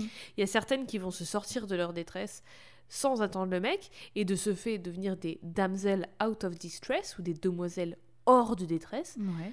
On va du coup par exemple avoir Jade, on va avoir Daphné dans Scooby-Doo qui maintenant euh, se sort un peu de ce trope, notamment parce qu'elle sait faire plein d'arts martiaux et je vous rappelle que Attention, pizza attention pizza Attention pizza bien sûr Ah, ce qui me tue, c'est qu'on l'ait eu toutes les deux. quoi. Bah, bien Je sûr. rappelle que je n'ai pas les notes de Jade sous les yeux, donc vraiment. Ce n'est même pas écrit ouais, dans mes notes, j'ai juste écrit Daphné Scooby-Doo. Ça Ouais, m'est voilà, revenu comme un éclair de génie. Ça me... Ça nous a frappé. Euh, Il y a aussi Leia, un peu dans Star Wars, parce qu'elle s'en sort toute seule de son truc avec euh, Jabba the Hutt, où je dis une connerie. Je me souviens pas du tout. Je me Non souviens que cette pas, scène, elle, était vraiment très désagréable pour moi parce que tout le monde était en mode Ah, elle est superbe dans cette tenue, alors que c'était atroce. Enfin, C'est vraiment, euh, c'est, ça fait froid dans le dos de voir à quel état elle en est réduite dans le film et tout le monde est en mode Ouah, sa tenue. Bah non, il y a un gros problème là. Enfin, les gars, réveillez-vous. Oui, bah c'est justement ça le Vous problème. êtes en pas censé, compris euh, vous que- êtes pas censé être super content de l'avoir comme ça. Enfin, C'est ça que le film pointe du doigt. Vous C'est comme les gens qui disent Oh, Fight Club, j'adore, le mec il est trop cool. Oui, bah tu n'as t'as pas compris le en film, fait. clairement. Clairement, tu n'as pas compris. Euh, aussi, Elisabeth Swan dans Pirates des Caraïbes. Oui, il me semble. Elle est un peu mise en demoiselle en détresse et puis au fur et à mesure elle va s'en sortir bah, et elle prendre le devient. sabre et se battre. Ouais, elle tout. devient elle-même pirate à la fin. Ouais, elle devient le même pirate. Euh, Fiona dans Shrek? Bah Fiona dans Shrek, elle se fait libérer d'une certaine manière, mais en fait il y a comment dire. Je pense qu'on aura l'occasion d'en revenir, mais elle, elle, Mmh. prend, elle prend en assurance au fil des films, et surtout, il y a, il y a une double libération, c'est-à-dire qu'il y a sa libération quand Ouais. elle se fait sauver, entre guillemets, enfin, qu'elle se fait sortir de la tour, et après, bah, quand, elle, quand elle accepte finalement qui elle est vraiment. Et oui, et encore une fois, il y a ce truc déjà bah, de la tour, des contes de fées et tout ça, qui ont été dans La Demoiselle en détresse, Rapunzel, machin, mes réponses. Et il y a aussi, du coup, là, ce truc de la l'idée de la beauté qui est sa, sa plus grande qualité, sa- enfin la, la beauté comme elle est perçue euh, dans la norme, tu vois, donc euh, elle en princesse, toute mince, toute blanche et tout, et quand elle devient un ogre, tout le monde en mode « Oh, elle est plus belle, elle mérite plus d'être sauvée et tout ». Il y a, il y a encore une fois ce motif qui revient, quoi. C'est pour ça que j'ai pensé à Fiona de Shrek. Et aussi, j'ai envie de le caser parce que j'ai envie de placer ce film incroyable, le personnage de Nina dans le film You Were Never Really Here, dont j'ai oublié la, le- la version française, film de Lynn Ramsey, où en gros, c'est euh, il y a le personnage de Joaquin Phoenix qui doit sauver une petite fille des griffes de, de mecs qui l'ont kidnappée. Voilà, je vais pas vous spoiler le film. Et au final, quand il, quand, et au final, on va se rendre compte que bah, elle est pas si euh, victime et faible que ça. Ouais. Et bien sûr, il y a aussi Ellie dans The Last of Us, Oui. tu l'as mentionné tout à l'heure, qui en vrai, au début de l'histoire, c'est Joel qui doit la sauver, donc du coup c'est un peu la demoiselle en détresse. Et il, ouais, il l'escorte, toute, la il quête, la sauve en plus, ouais. toute la quête justement, c'est de la protéger et de la, la sauver des méchants, tout ça. Puis après, petit retournement avec le 2 qui arrive et tout ça. Et c'est elle.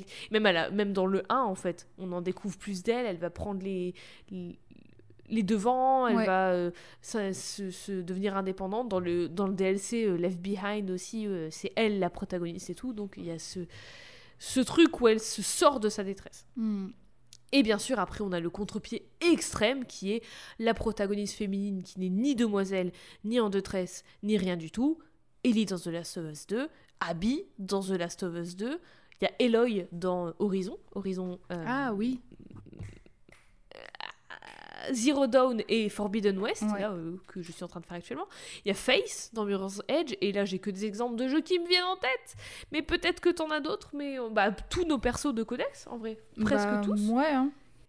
Euh, Jennifer Check, Trinity. euh, bon, Sadako peut-être pas. Bon, si, en vrai, Sadako. Ala- Alana. Alana, techniquement, elle fuit elle-même avec sa famille, quoi. Enfin, Bah oui. Sophia de Orange is the New Black. America Chavez, Dani, Kiki la petite sorcière. Enfin, en vrai, euh, ouais, il y en a beaucoup qui ne sont pas du tout des. Bah, il y en a en fait aucune qui n'est une demoiselle en détresse dans tous les persos qu'on a fait. À la limite, peut-être Barbie.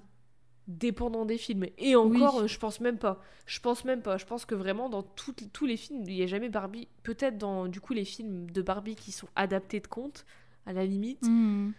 Mais euh, Barbie en tant que personnage global, c'est pas une demoiselle en détresse. il y a probablement Maya et Pearl Fay dans certains Ah. épisodes du jeu Phoenix Wright. Je pense notamment au dernier épisode du deuxième jeu où Maya se fait enlever.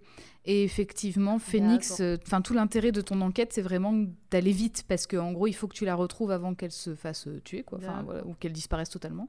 Mais cela dit, elle est aussi aidée par Mia. Donc, Oui, et coup- cela dit, à côté de ça, elle a quand même une personnalité développée. C'est un personnage euh, qui sert à l'histoire au-delà de ça, tu vois.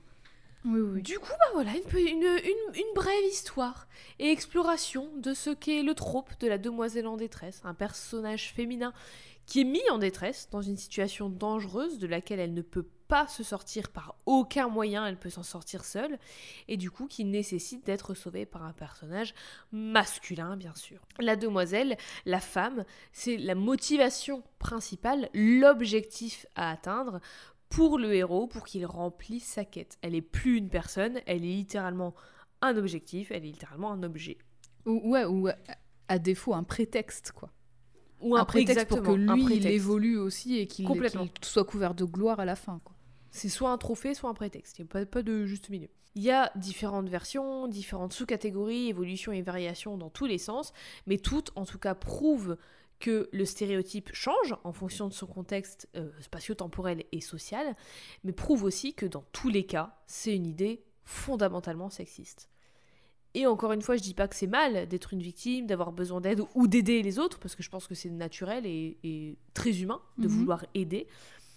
Mais c'est un problème quand c'est présenté, quand, t'es- quand c'est un personnage positionné en position de victime de façon si genrée, si sexiste et si systématique, de sorte à ce que la faiblesse des femmes et leurs besoins à tout prix d'un homme deviennent, un, leur principale caractéristique, et deux, de ce fait, la norme acceptée.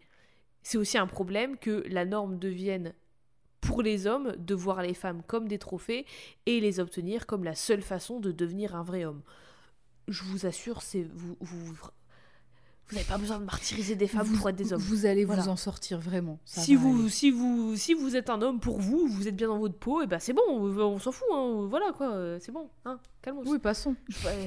Vraiment, euh, c'est pas si important que ça, en vrai.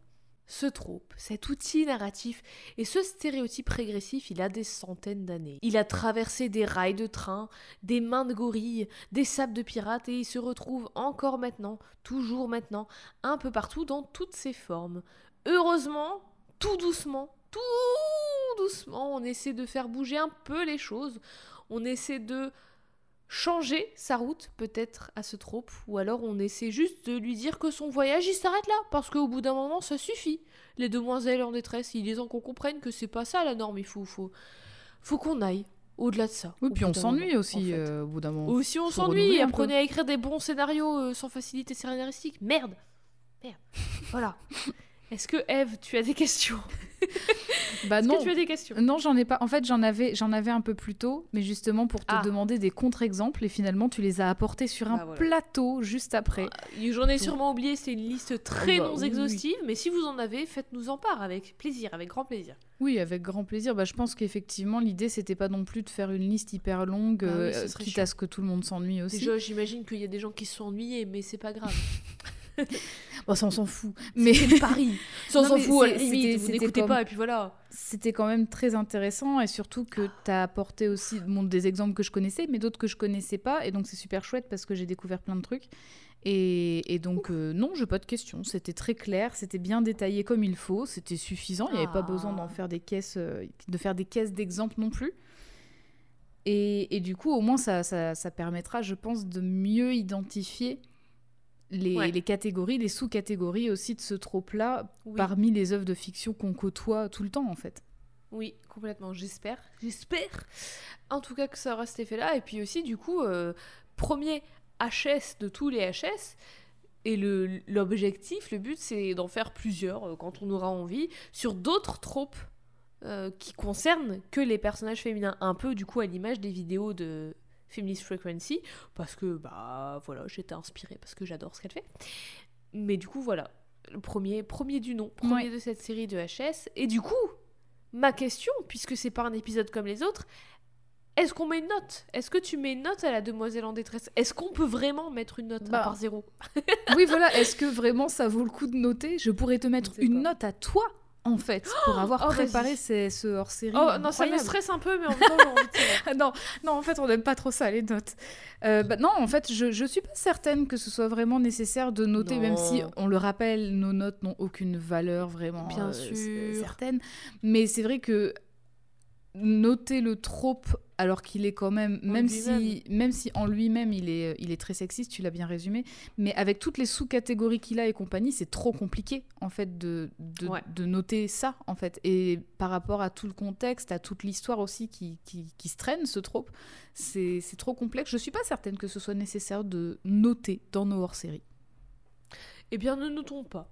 Alors, nous allons finir sans note. Écoutez, pro- euh, voilà, petite première. On survivra, je Est-ce pense. que, par contre, on ne change pas les bonnes habitudes, on ne change pas une équipe qui gagne Est-ce que tu peux nous rappeler Où est-ce qu'on pourra voir toutes les images que je t'ai envoyées de demoiselles en détresse, de demoiselles hors de détresse, de plein d'autres, euh, d'affiches de propagande, de tout ce que tu veux Où est-ce que Eh bah tu- oui. Où est-ce qu'on pourra les voir Oui, je peux le rappeler. Donc, du coup, vous pourrez retrouver toutes, nos, toutes les images que Jade m'a montrées en lien avec cet épisode sur nos, sur nos réseaux sociaux, Twitter et Instagram, at CodexPod, Codex au féminin et au pluriel pod, POD. Et aussi, vous pouvez écouter, réécouter nos épisodes sur SoundCloud, Spotify, Apple Podcast, donc iTunes. hein.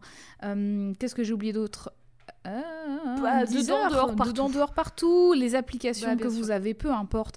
On se trouve là. Vous pouvez également nous laisser un commentaire 5 étoiles sur Apple Podcast. Comme ça, ça nous aide au référencement et puis ça nous fait plaisir. Vous pouvez mettre un petit mot gentil, nous suggérer une personnage ou. Pourquoi pas un trope pour un hors-série. Oui, ah bah oui, Puisque finalement, c'est hors série, Allons-y. on va pas se mentir, c'est aussi pour pouvoir s'y référer quand on parlera de personnages féminins, ça nous évitera de redéfinir à chaque fois un trope. en Ouais, fait. Voilà. Aussi, oui, aussi. Eh bien, merci, Eve. Eh Pour ben, toutes merci ces à toi. informations, pour ton écoute si assidue, si attentive. Six. si. Je sais plus parler, ça fait deux heures que je parle sans, sans m'arrêter, ça voilà. Bah merci à toi, c'était très intéressant et super Ah, Je enrichissant. suis ravie, Je suis ravie que ça t'ait plu. J'espère que ça vous a plu. N'hésitez pas à nous faire des retours Ah sur bah cet oui, épisode, à nous dire j'ai détesté ou j'ai adoré ou ouais, ok, sympa, vu. voilà. Tout, est bon à prendre, vous savez. Euh, Est-ce qu'on ne se dirait pas euh, d'ab- D'abord, attends, je tiens à vous dire que nous allons nous quitter parce que tu m'as donné envie sur pourquoi de Sandy Valentino ah parce que je trouve que ça colle très bien au thème pourquoi, parce pourquoi, tout ça n'arrive qu'à nous voilà.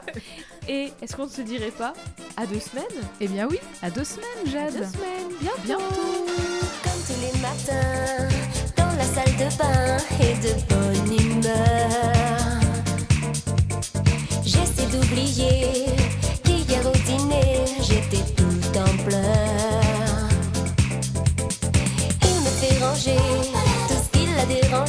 en moins d'un quart d'heure.